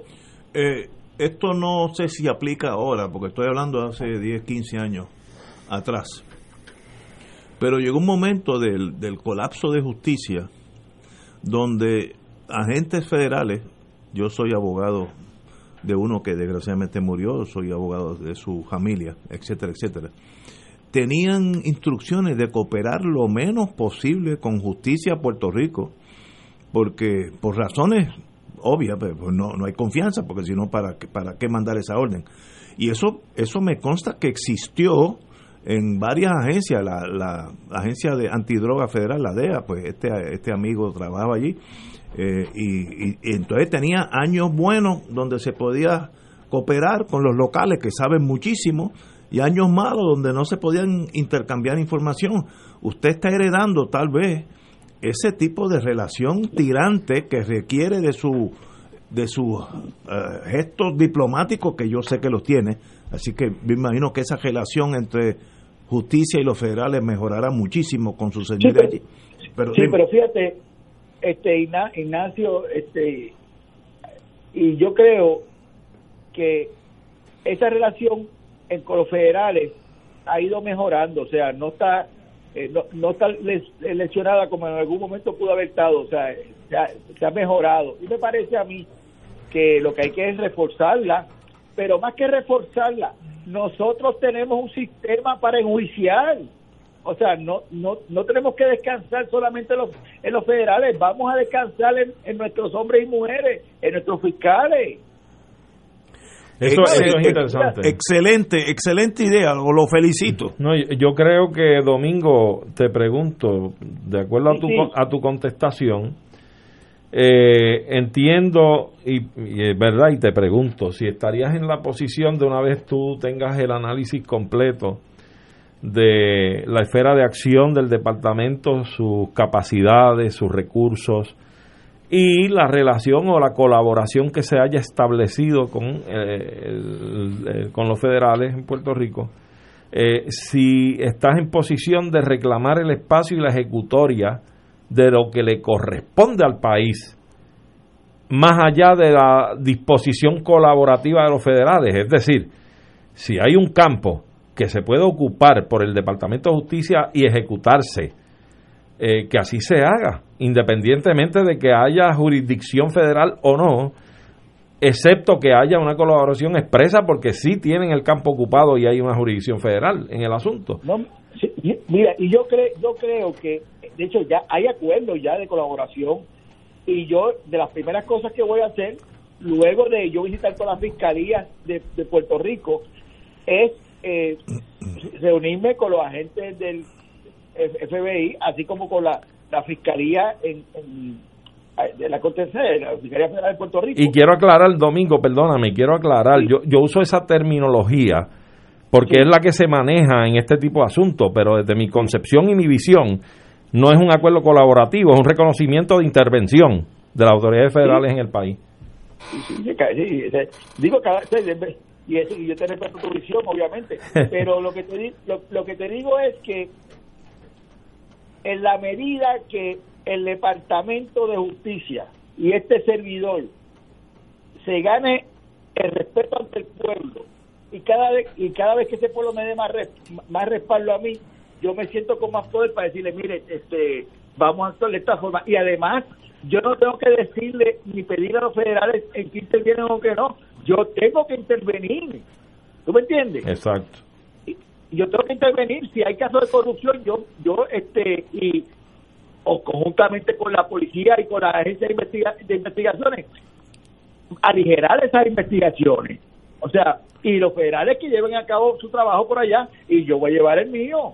y entonces, y obviamente, es un ambiente de respeto mutuo y de colaboración, pero en esa en la medida que yo demuestre que yo mi departamento puede seguir trabajando y va a trabajar cada día más, pues ahí tú te ganas el respeto no solamente del pueblo, de la, de la misma agencia que se va a dar cuenta que tú puedes hacer su trabajo. Y cada día que pasa, el los organismos federales están interviniendo menos en, eh, en la, en la consecución, ¿cómo es la, en la persecución de crímenes estatales a menos que no sean unos delitos determinados como tal. Exacto, pues te felicito por tu actitud y te deseo éxito. Este, eh, en, el, en el campo civil, en justicia se ha generado los últimos 10, 15 años el contratar abogados civilistas de gran prestigio, no estoy criticándolo, pero que dejan, llega un momento que todos los casos, estoy exagerando, cuando digo todos siempre se exagera, que muchos de los casos importantes lo tienen abogados civilistas privados y se ha ido mermando el talento o el trabajo de la sección civil de ustedes que antes tenía abogados de primera línea. Así que me gustaría ver que sus comentarios sobre eso. Bueno, ahora mismo hay una eh, o sea, hay una limitación de abogados. Eh, creo que hay una una falta alrededor sobre 100, 124 abogados. Este y yo considero que tenemos que movernos, número uno, para ver más casos dentro del departamento. Número dos, a ver de qué forma eh, yo empiezo a reunirme con las tres facultades de Derecho de Puerto Rico, eh, de Puerto Rico Interamericana y la Católica, para ver de qué forma yo trato de invitar a estos abogados, a estos estudiantes que están en su último año, para algún tipo de pasantía o algún tipo de, de, de trabajo este, a tiempo parcial internado para que entonces yo de ahí nutrirme con los mejores este, estudiantes y ir creando el bufete que era en un momento dado este, litigios generales, litigios generales, muchos abogados de mucho prestigio en este país se iban a, a litigios generales y eso era como el centro médico para los médicos. Exacto. Eso es Entonces ahí tú preparabas. ¿Qué pasa? En el transcurso, pues yo te yo no puedo decirte que no vamos a contratar bufete afuera. Hay casos que tendremos que contratar bufete seguro, externo. Pero tenemos que ir caminando a la par para ver cómo atraemos a, ese, a esa gente que se nos fue, a esos estudiantes que en un momento dado eran locos por ir a trabajar en litigios generales, que cobraban, se iban a litigios generales a cobrar mucho menos que en bufetes grandes para aprender. Pues eso es lo que yo quiero lograr. Va a tener las manos las manos llenas, pero sé, Oh. tenemos mucha esperanza en su señoría, como cuando me enteré del nombramiento, yo dije ya era tiempo que llegara alguien de, eh, de ese prestigio y de esa reconocida aptitud de, en el plano personal, que el secretario también tiene que ser diplomático muchas veces, conciliatorio con otras agencias, etcétera, etcétera. Usted va por ese sendero hace muchos años, así que espero, eh, el triunfo es casi inevitable. Lalo.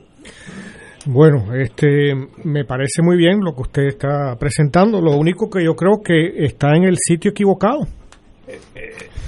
Porque la probabilidad de que esas buenas intenciones se materialicen eh, en un departamento de justicia que ha sido básicamente inhabilitado por los movimientos políticos que han gobernado Puerto Rico, incluyendo el partido eh, que ahora, que gobernó estos últimos cuatro años y que gobernará los próximos. Eh, no sé, es que no creo que no veo el ambiente político para grandes transformaciones. Bueno, fíjese, Lalo, este, sí, yo, yo, veo, yo veo su punto y lo comprendo.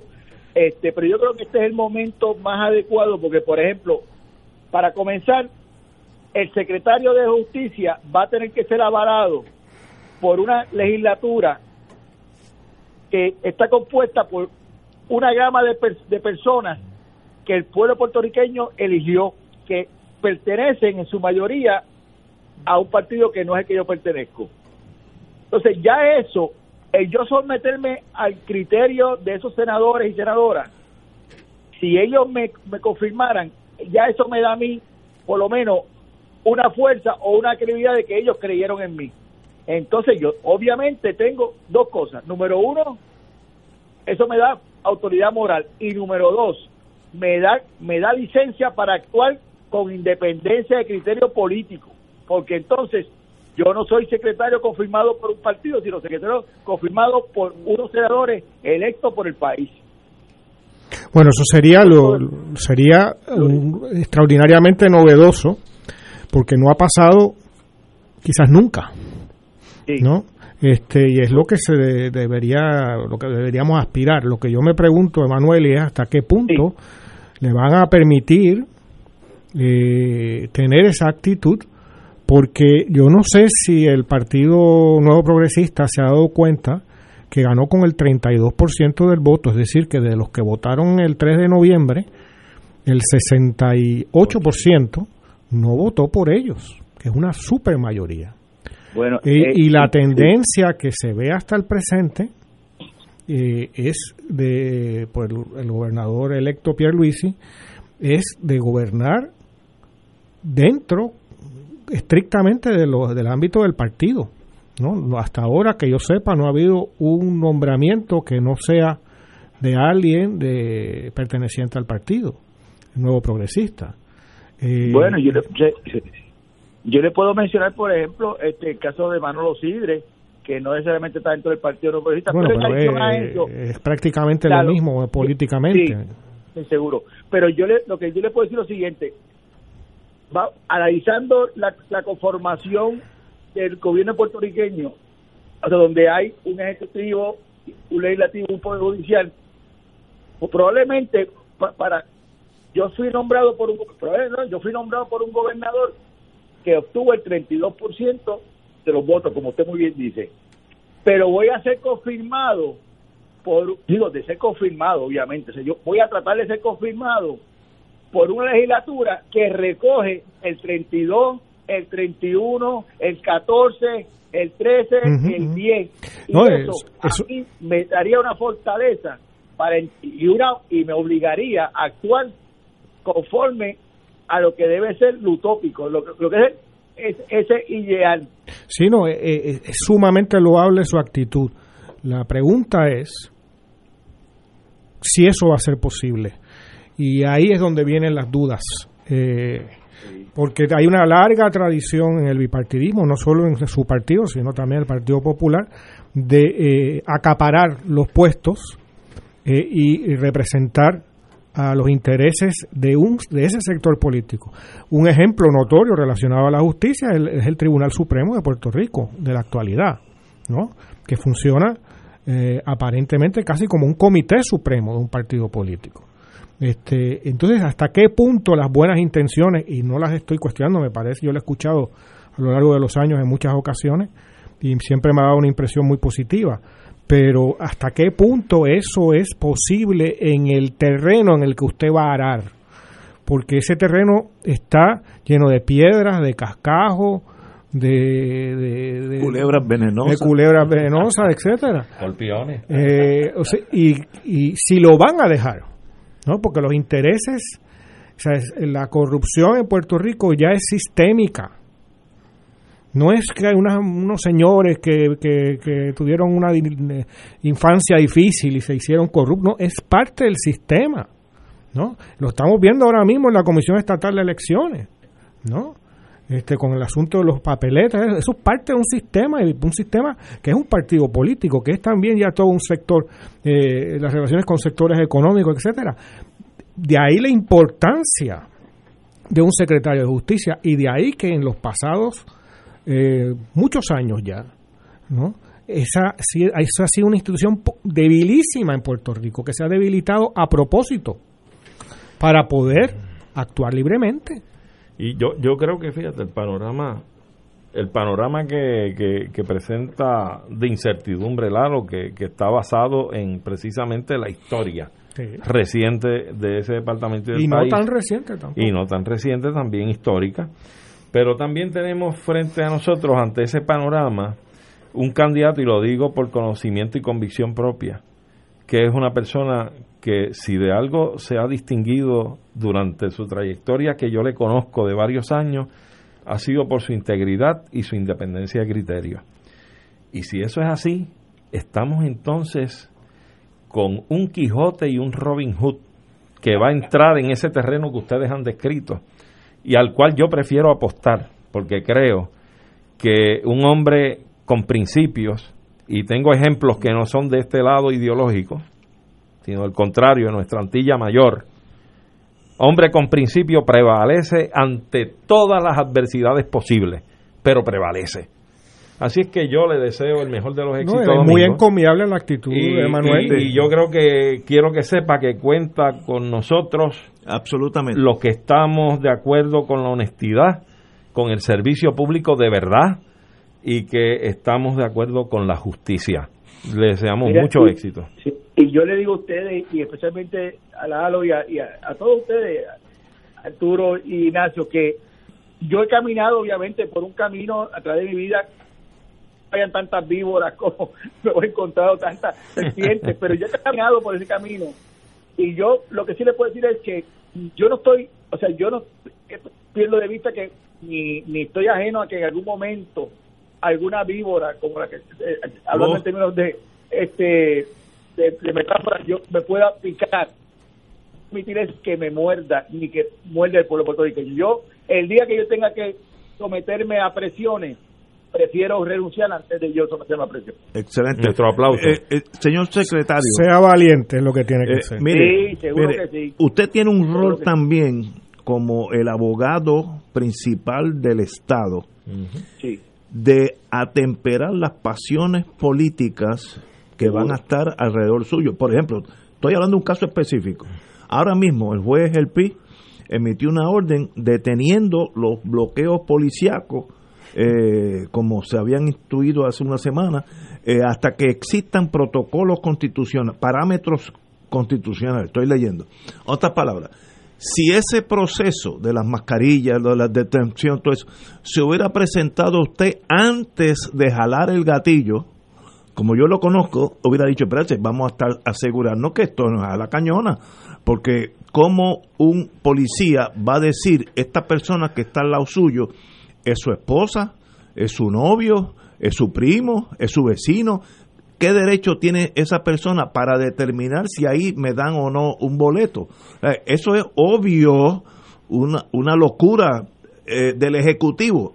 Ahora, su señoría es el filtro de esas pasiones que vendrán en enero, febrero, marzo de los próximos cuatro años, donde usted tiene la tiene que tener la valentía y la fortaleza que la tienen las dos, decir, espérense, aguanten, antes que ustedes suelten los caballos por ahí, eh, vamos a pensar esto un poquito.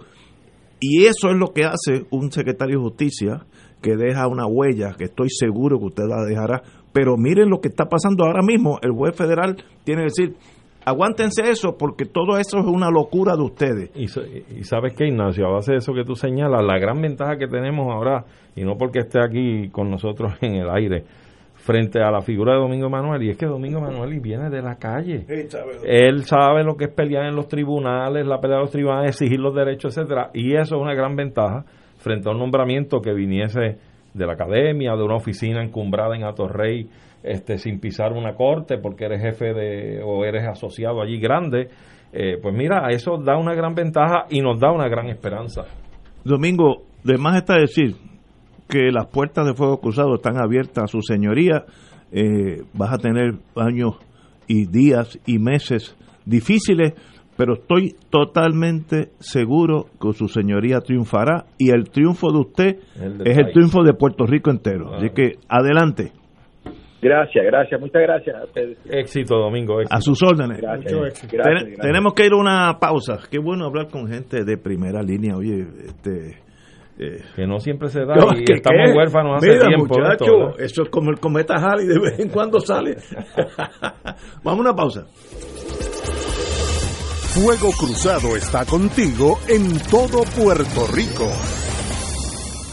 Beneficiario de Medicare, con Triple S Advantage, tu tarjeta de plan médico también te servirá para pagar tu compra, con hasta 1.500 dólares al año. Oriéntate y únete hoy llamando al 1844-777-0120, lunes a domingo, 8 a.m. a 8 p.m. 375 dólares cada tres meses. Aplicar restricciones. Triple S Advantage es una organización de cuidado coordinado y de proveedores preferidos con un contrato con Medicare. La afiliación a Triple S Advantage depende de la renovación del contrato. El COVID-19 se transmite fácilmente entre personas, por lo que el rastreo de contactos ayuda a detener su propagación. El municipio de Carolina implementó el Sistema Municipal de Investigación de Casos y Rastreo de Contactos. Al conocer los contagiados, podemos alertar de forma confidencial y sin divulgar la identidad del paciente. Llama a la línea confidencial de ayuda al ciudadano positivo de Carolina al 787-701-0995. Porque te queremos saludable. Edúcate, protégete y evita el contagio. Autorizado por la Oficina del Contralor Electoral. Dale una vuelta al mundo los viernes a las 2 de la tarde y repasa las noticias y acontecimientos más relevantes, los sucesos que trascienden límites territoriales y sus protagonistas son objeto de discusión y análisis de nuestro panel. Para ampliar la perspectiva noticiosa de nuestra audiencia, emprende una vuelta al mundo. Cada viernes, comenzando a las 2 de la tarde por...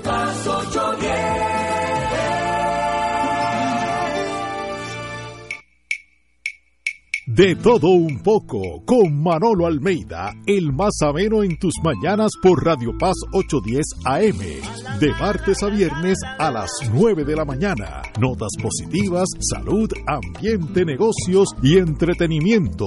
Manolo Almeida, doctora Bárbara Bustillo y la periodista Frances Raya.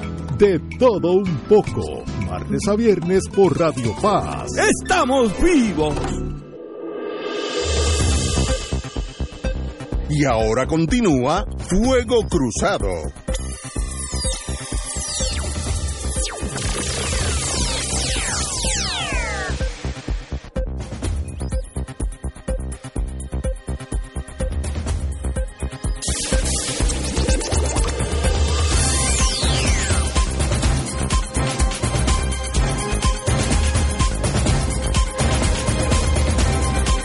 Regresamos, amigos y amigas, Fuego Cruzado. Dejamos el tema, antes que todo, agradezco al señor secretario de Justicia, Domingo Manueli. Eh, tiene arduas tareas por hacer. Eh, lo mejor, como me dijo un amigo mío que lo conoce muy bien, lo mejor es que él no necesita ese trabajo. Esto es un sacrificio que él está haciendo monetariamente y emocionalmente. Y familiarmente. Así que meta caña, como dicen en el Navy, When in command, command. El problema es que va a cazar mariposas dentro de una jaula de leones. Sí, no, tiene que. Yo, yo le proporciono el AK-47 para que meta caña, porque allí hay muchas. Bueno, y eh, por, la, por la, la política, leyes absurdas como esta, no, este, actos absurdos como esta tesis de la señora gobernadora de, de tener las personas en las calles para ver si hay más de una, tiene que tener mascarilla, a menos que salga el, el cónyuge, algunas cosas de locura. Eh, pero bueno, ya el juez federal impuso una moratoria, no existen esas detenciones. Yo no tengo problema que la policía me pare cada bloque si desean, porque yo no estoy ayudando a la... Estoy diciendo el procedimiento jurídico de cómo hacerlo, por qué hacerlo pues eso tiene que pasar por las manos del caos que creó caos, de, tapones de tres horas. es que también todo más. Y este ahora me alejo a mi mundo privado. El gobernador de Puerto Rico no puede tener mentalidad de fiscal acusatorio. Son dos cosas diferentes. Tú no puedes tener una jirafa que quiera hacer el trabajo de un león. Son diferentes cosas cuando la gobernadora fue fiscal de distrito, hizo un trabajo muy bueno. Yo manejé varios casos en Bayamón, no tengo queja alguna. Pero ese rol y el rol de gobernación son dos cosas aparte. Yo puedo ser un buen buzo y un mal piloto de avión, pues son dos, dos tesis diferentes. En el caso de ella es mal buzo y mal piloto. no, no, no, no, no comparto eso, pero, pero estoy diciendo que eh, confíen en el, secretario de el secretario de justicia tiene que ser me viene a la mente obviamente Héctor Rachel que diga gobernador pare pare pare esto está mal. Ah pues te tienes que ir pues me voy y se fue él. Pues muy bien para eso es que tal pero no tener un yes man o yes woman en la Secretaría de Justicia donde básicamente es una agencia natimuerta sin rol alguno y eso es autoinfligido, eso no es culpa del yankee, eso aquí de generación del sistema nuestro. Justicia últimamente no todo el mundo es inocente. todo el mundo, o sea que yo creo que no, no nadie. Bueno, bueno, la presunción para empezar es que nadie es culpable de nada. Tienen que, que, bueno, la culpa con, con una recomendación de alguien que tenga carnet azul ya. Ah sí claro. el problema, es, impune te dan un diploma de, buena conducta. A mí me dijo un amigo mío político de no voy a decir el partido. Me dijo nosotros en justicia él era abogado en justicia podemos podemos llegar hasta cierto nivel social de ahí para arriba viene la llamada a la gobernación. Esta persona aportó 100 mil pesos para la campaña eh, y es intocable. El partido es el azul. Y entonces, dijo, de, ahí, de ahí en adelante, tienen que ser los federales que no que no tienen esa limitación. Y los rojos. Eso me lo dijo un fiscal, hace 10, 15 años, pero me dijo, nosotros llegamos, de ahí para arriba viene la llamada Fortaleza y Fortaleza me, o, me, o me asignan a otra tarea y me quitan el pues, caso. Eso es la definición, ¿cuál es? El Departamento de la Injusticia. Sí, bueno, pero siempre... Su, labor es beneficiar a los amigos de eh, del partido. Y eso hay que cambiarlo, aunque sea con sangre, y las cosas pues se hacen, a veces se hacen este a la buena y a veces hay que hacerle a, la mala. Mira, yo dejé una pregunta en remojo para domingo hasta que no tome posesión del cargo, porque yo supongo e imagino que la litigación en, el, en la división de litigios generales ha mermado mucho. Sí, Porque acuérdate de la legislación que bajó bajo la gobernación de Alejandro García Padilla, donde se dio, se legisló un tipo de moratoria al cobro de sentencias dictadas contra el Estado, precisamente por la insolvencia fiscal que tiene. Es decir, el Estado recibe una sentencia en su contra y tiene una moratoria de tres años para pagar. O sea, tú no le puedes cobrar en tres años esa sentencia. Por la, por la, por la cuestión fiscal. Eh. Pues antes de la Junta antes de la Junta. Sí, sí, sí. Y entonces, sí, acuérdate, fue bajo Alejandro, y todavía la Junta no estaba nombrada. Y entonces, al cabo de los tres años, si todavía no hay solvencia en caja, son tres años más. Y cuando tú vienes a ver, estás eternamente. O sea, hay Bueno. abogados que no están llevando litigios contra el Estado, porque ¿de dónde van a cobrar? Empezando por mí. Yo hace, cuando empezó todo este tajureo económico, yo no cojo casos contra el gobierno.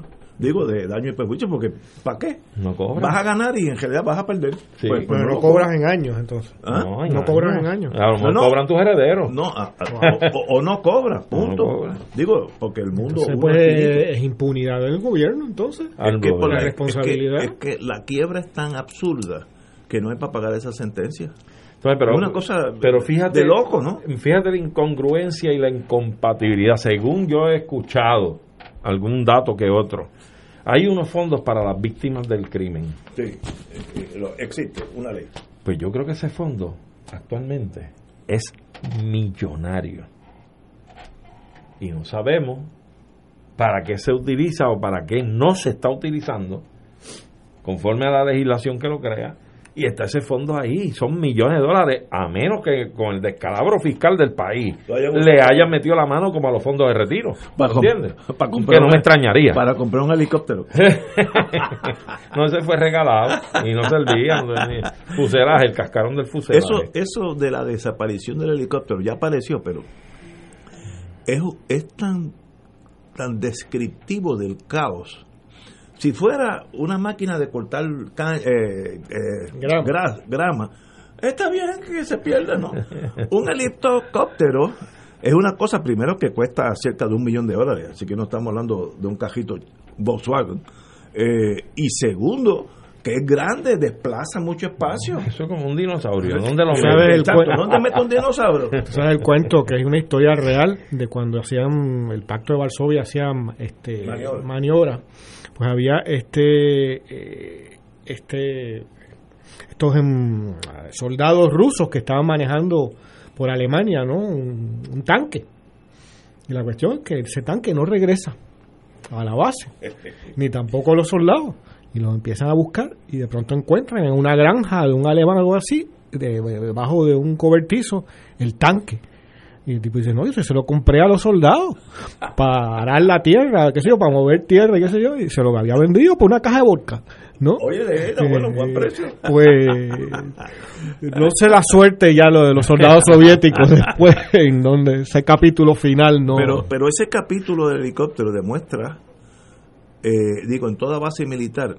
hay lo que se llama un property officer, un oficial cuyo rol es el, el, el reloj que está aquí en la pared, por detrás tiene un numerito y él tiene una lista donde está ese numerito y dónde está ese reloj. Está hablando de cosas insignificantes, las cosas grandes ni te ocupes. En el municipio de San Juan no había eso y se pierde un helicóptero. Pero en la Guardia Nacional se perdió una, un generador eléctrico. Ah, bueno. Después María, ¿no te acuerdas? Pero ese tenía una misión. Ajá. De paso, aquí dice eso. llegó una es- mansión. Eso está saliendo ahora. eh, que han multado. O recomiendan multa, ¿no? eh, han multado al Guardia Nacional que le prestó un generador a una amiga de él. Y lo que me sorprende es la multa de 20 mil dólares. Ética, yo creo que eso es un- una locura, 20 mil dólares, una fortuna de dinero. Yo no sé si una sanción o expulsarlo de la guardia sería hasta mejor. Bueno, pero y si lo acusan yo- criminalmente, ¿cuánto le costaría a la defensa? Bueno. ¿Qué tú, qué tú opinas? No, ni- tal vez no tenga dinero para eso. Ah, eso. Este, Entonces que le pague el Estado. no, pero, pero de verdad que son cosas incómodas. No, obviamente él cometió un delito, un delito, una falta, eso no hay duda. Pero, Pero yo creo que con el pago meramente de una multa se gratifica la impunidad otra vez. ¿Sabes? Un hijo de vecino, cualquiera, lo votan como saco, Claro. como saco roto, está votado de allí con deméritos y todo. Y aquí no pasa nada. Que ponga 20 mil pesos en, en la cuenta. Tú sabes, yo creo que aquí tenemos que empezar a ajustar las cosas y verlas como son. Ética falla cuando viene con esta nimiedad de una multa, cuando es un, una persona que es un oficial de ese cuerpo castrense, que seguramente tiene un salario grande, aparte de donde se desempeñe en su vida civil, probablemente si tiene los recursos y 20 mil dólares no sean gran cosa. Es decir, entonces el ejemplo se quedó ahí. Te quedaste devengando lo que generes en ese cuerpo y nada más pasó. Yo creo que no, yo creo que esto está muy mal. no puede salvarse con una mera multa. No creo que Pues esté mira, bien. yo, yo creo que una sanción administrativa, bajarle rango, lo que, no sé. Bueno, algo más, Pero, claro. lo de- pero la multa, 20 mil dólares, es una falta. Para eso que lo voten de la Guardia Nacional, yo creo que eso es peor castigo. Pero Primero no- que, que no sabemos cuánto tiene en la caja, en, el- en la chequera ese señor. No, pero- A lo mejor eso no le duele tanto y No, tú no, no. estás no. aquí Mira, desesperado. 20 mil dólares le deben hasta los Funayela le duele. Señores, tenemos que ir a una pausa y regresamos con Fuego Cruzado. Esto es Fuego Cruzado por Radio Paz 810 AM. Beneficiario de Medicare, con Triple S Advantage, tu tarjeta de plan médico también te servirá para pagar tu compra, con hasta 1.500 dólares al año. Oriéntate y únete hoy llamando al 1844-777-0120, lunes a domingo, 8 a.m. a 8 p.m. 375 dólares cada tres meses. Aplicar restricciones. Triple S Advantage es una organización de cuidado coordinado y de proveedores preferidos con un contrato con Medicare. La afiliación a Triple S Advantage depende de la renovación del contrato. Fuego Cruzado está contigo en todo Puerto Rico. El COVID-19 se transmite fácilmente entre personas, por lo que el rastreo de contactos ayuda a detener su propagación. El municipio de Carolina implementó el Sistema Municipal de Investigación de Casos y Rastreo de Contactos. Al conocer los contagiados, podemos alertar de forma confidencial y sin divulgar la identidad del paciente. Llama a la línea confidencial de ayuda al ciudadano positivo de Carolina al 787-701-0995. Porque te queremos saludable. Edúcate, protégete y evita el contagio. Autorizado por la Oficina del Contralor Electoral. Triple S presenta Navidad que vuelve, un regalo navideño para alegrar los corazones de nuestro pueblo. Disfruta de las voces de Yossi La Torre, José Vega, Tony Mapellé, Nano Cabrera, Lourdes Toledo y el cantante de música urbana Insurgente. Participación especial del payaso Remy. Dirección musical Tato Santiago.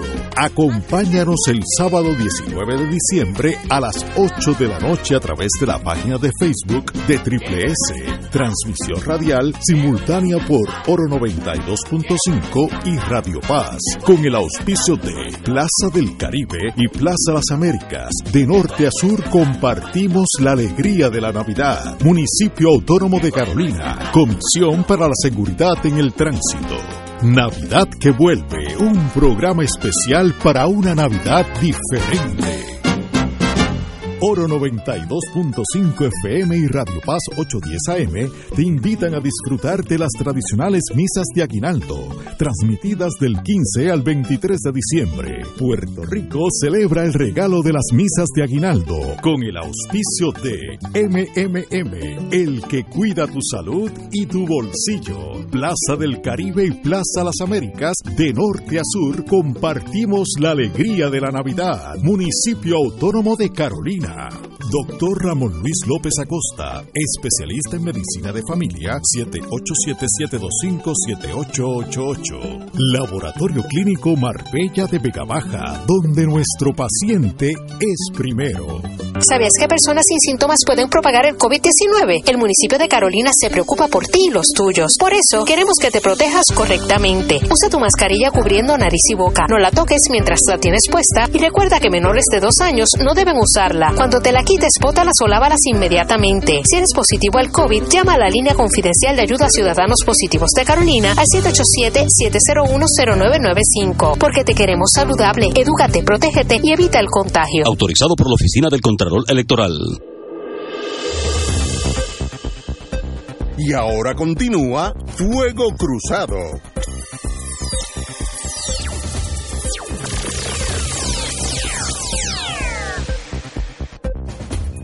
Regresamos, amigos y amigas.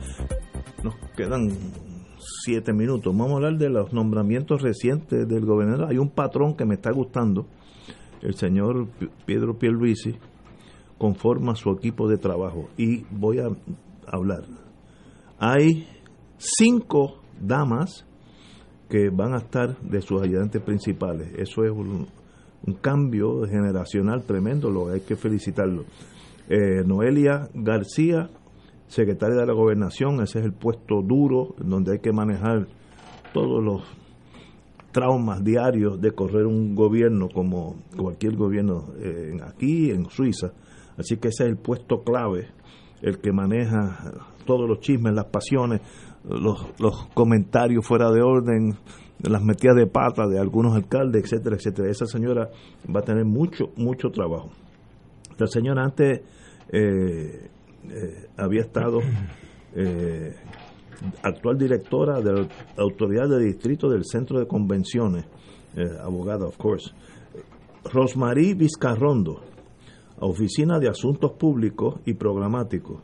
este, esta fue la jefa de personal de la Junta de Supervisión Fiscal. Bueno, sabe por lo menos cómo, dónde están los muchachos y muchachas de la Junta la abogada Ileana Borges, designada Oficina de Nombramientos Judiciales, muy importante, y Ejecutivo. Eh, y, dijo el, gobernador entrante sobre ella, Ileana Borges, será mi conciencia siempre. Excelente. Carmen Salgado Rodríguez, Departamento de Asuntos Consumidor, actual secretaria, va a ser la administradora de la Fortaleza. También eso es un trabajo incansable, eh, incesante para cargo de asesor legal del abogado de la, del señor Pierluisi, Isaías Sánchez Báez, procurador general de Departamento de Justicia, un puesto altísimo, perdón, y Sheila Angleró Mojica, eh, en como 17 años en comunicaciones, será la secretaria de prensa de la Fortaleza. Así que eh, del equipo de los seis que he mencionado, cinco son mujeres, eh, le deseamos lo mejor, ya era tiempo que empiecen a ocupar campos importantes porque nosotros no hemos hecho un buen trabajo en los últimos dos mil años, así que espero que, el ser femenino eh, nos opaque totalmente con un gobierno eh, de excelencia, pero como todo en la vida, habrá buenos, habrá excelentes, habrá mediocres y habrá otros que, que tendrán que irse porque no dan el grado.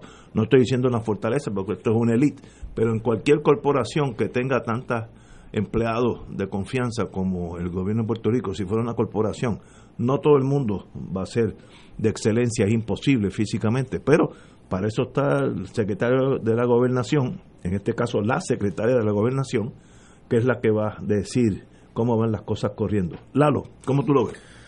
Bueno, yo ahí no tengo mucho criterio porque no conozco a, ni, las personas ni su trayectoria. Este, así que la verdad que no podría decir. Espero que sean eh, buenos cargos y buenas personas capacitadas y, y, les deseo lo mejor. Mira, yo creo que hasta ahora te voy a decir lo que he observado. Yo he observado al gobernador electo como un hombre sereno, centrado, concentrado en lo que está haciendo y creo, creo, me da la impresión de que él ha interpretado el resultado electoral de este año. Es decir, ha visto el descontento de la base, él debe entender y saber que es un gobernador con un 68% en contra de electores que no lo favorecieron y que a la misma vez eh, se encargó ese electorado del 100% del electorado se encargaron de tener una legislatura diversa, ¿verdad?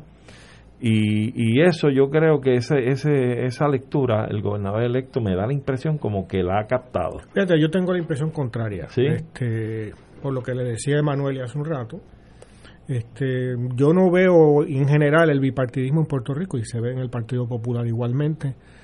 Eh, yo creo que está apostando a que esto fue una aberración de una vez, que va a regresar la ah, gente al redil de aquí a cuatro años.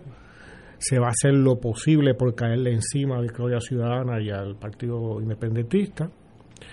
Y se va a tratar de todo lo posible porque no, no haya ambiente de alianza entre esas fuerzas y, el intento nuevamente de, concentrar el poder en los de siempre. Eh, yo no veo a Pierluisi esa apertura. Pero yo, fíjate, ahora. fíjate que los, los nombramientos, y Emanuel iba en esa línea, tienen que ver con acallar ¿sabes? porque lo que venimos es de, de tal basura, de tal gente tan incapaz, incapaz y, Sí, totalmente. y esto de los almacenes y todas las barbaridades que vimos, de, de dar, crear opinión pública. Y, y en ese sentido, eh, puede ya estarnos mostrando un estilo de gobierno que, que sería idéntico al de Ricardo Rosselló. ¿No? Este- Eh, en, el sen- en el sentido Aquello fue el acabose. no no no pero en el sentido de, de gobernar para la opinión pública No hay cómo compararlo. No, no, no, no, no. no gobernar para la opinión pública es otra es otro estilo será otra pero gobernar para la opinión pública Pues mira, yo como lo, lo veo de esa manera por el hecho precisamente de los primeros nombramientos. Yo creo que para la Secretaría de Justicia pues coge a un caballero que es de criterio independiente porque incluso en el análisis político hemos visto y en las columnas que había escrito Domingo Emanueli una independencia de criterio inclusive en lo ideológico, en lo político que lo marca como un individuo con pensamiento libre. No, vamos a ver Y en ese cuánto- sentido, y, y cuánto entonces, puede moverse. exacto, y en cuanto a lo que el mismo candidato nominado plantea, que dice que el gobernador al acercarse le, le indica que va a tener total independencia de criterio, pues eso me da la impresión a mí que dice, espérate, una bandera de que este señor como que ha visto algo en el resultado electoral. El nombramiento de la presidenta de la Asociación de Maestros es otro que yo digo, ¿cómo es posible un nombramiento de estos, no? Quedan Este, y yo digo, pues mira, como que ha visto el mapa, ha visto el resultado y probablemente a lo mejor me equivoco. Pero esa es la impresión No, que en primera instancia me da. está por verse. Sí, está por verse. No, pero obviamente el camino al andar se ve cuando se camina. Eh, Eso lo veremos. Ahora, el, la persona de Pierluisi, que va a ser el gobernador por cuatro años, los primeros pasos han sido muy acertados. Eh, como tú comparaste esto con, con Rosselló Hijo, pues es, es imposible. Estás comparando No, yo me refiero- una hiena con, No, no. con- con un león. Son, son dos cosas diferentes. Me refiero a la actitud.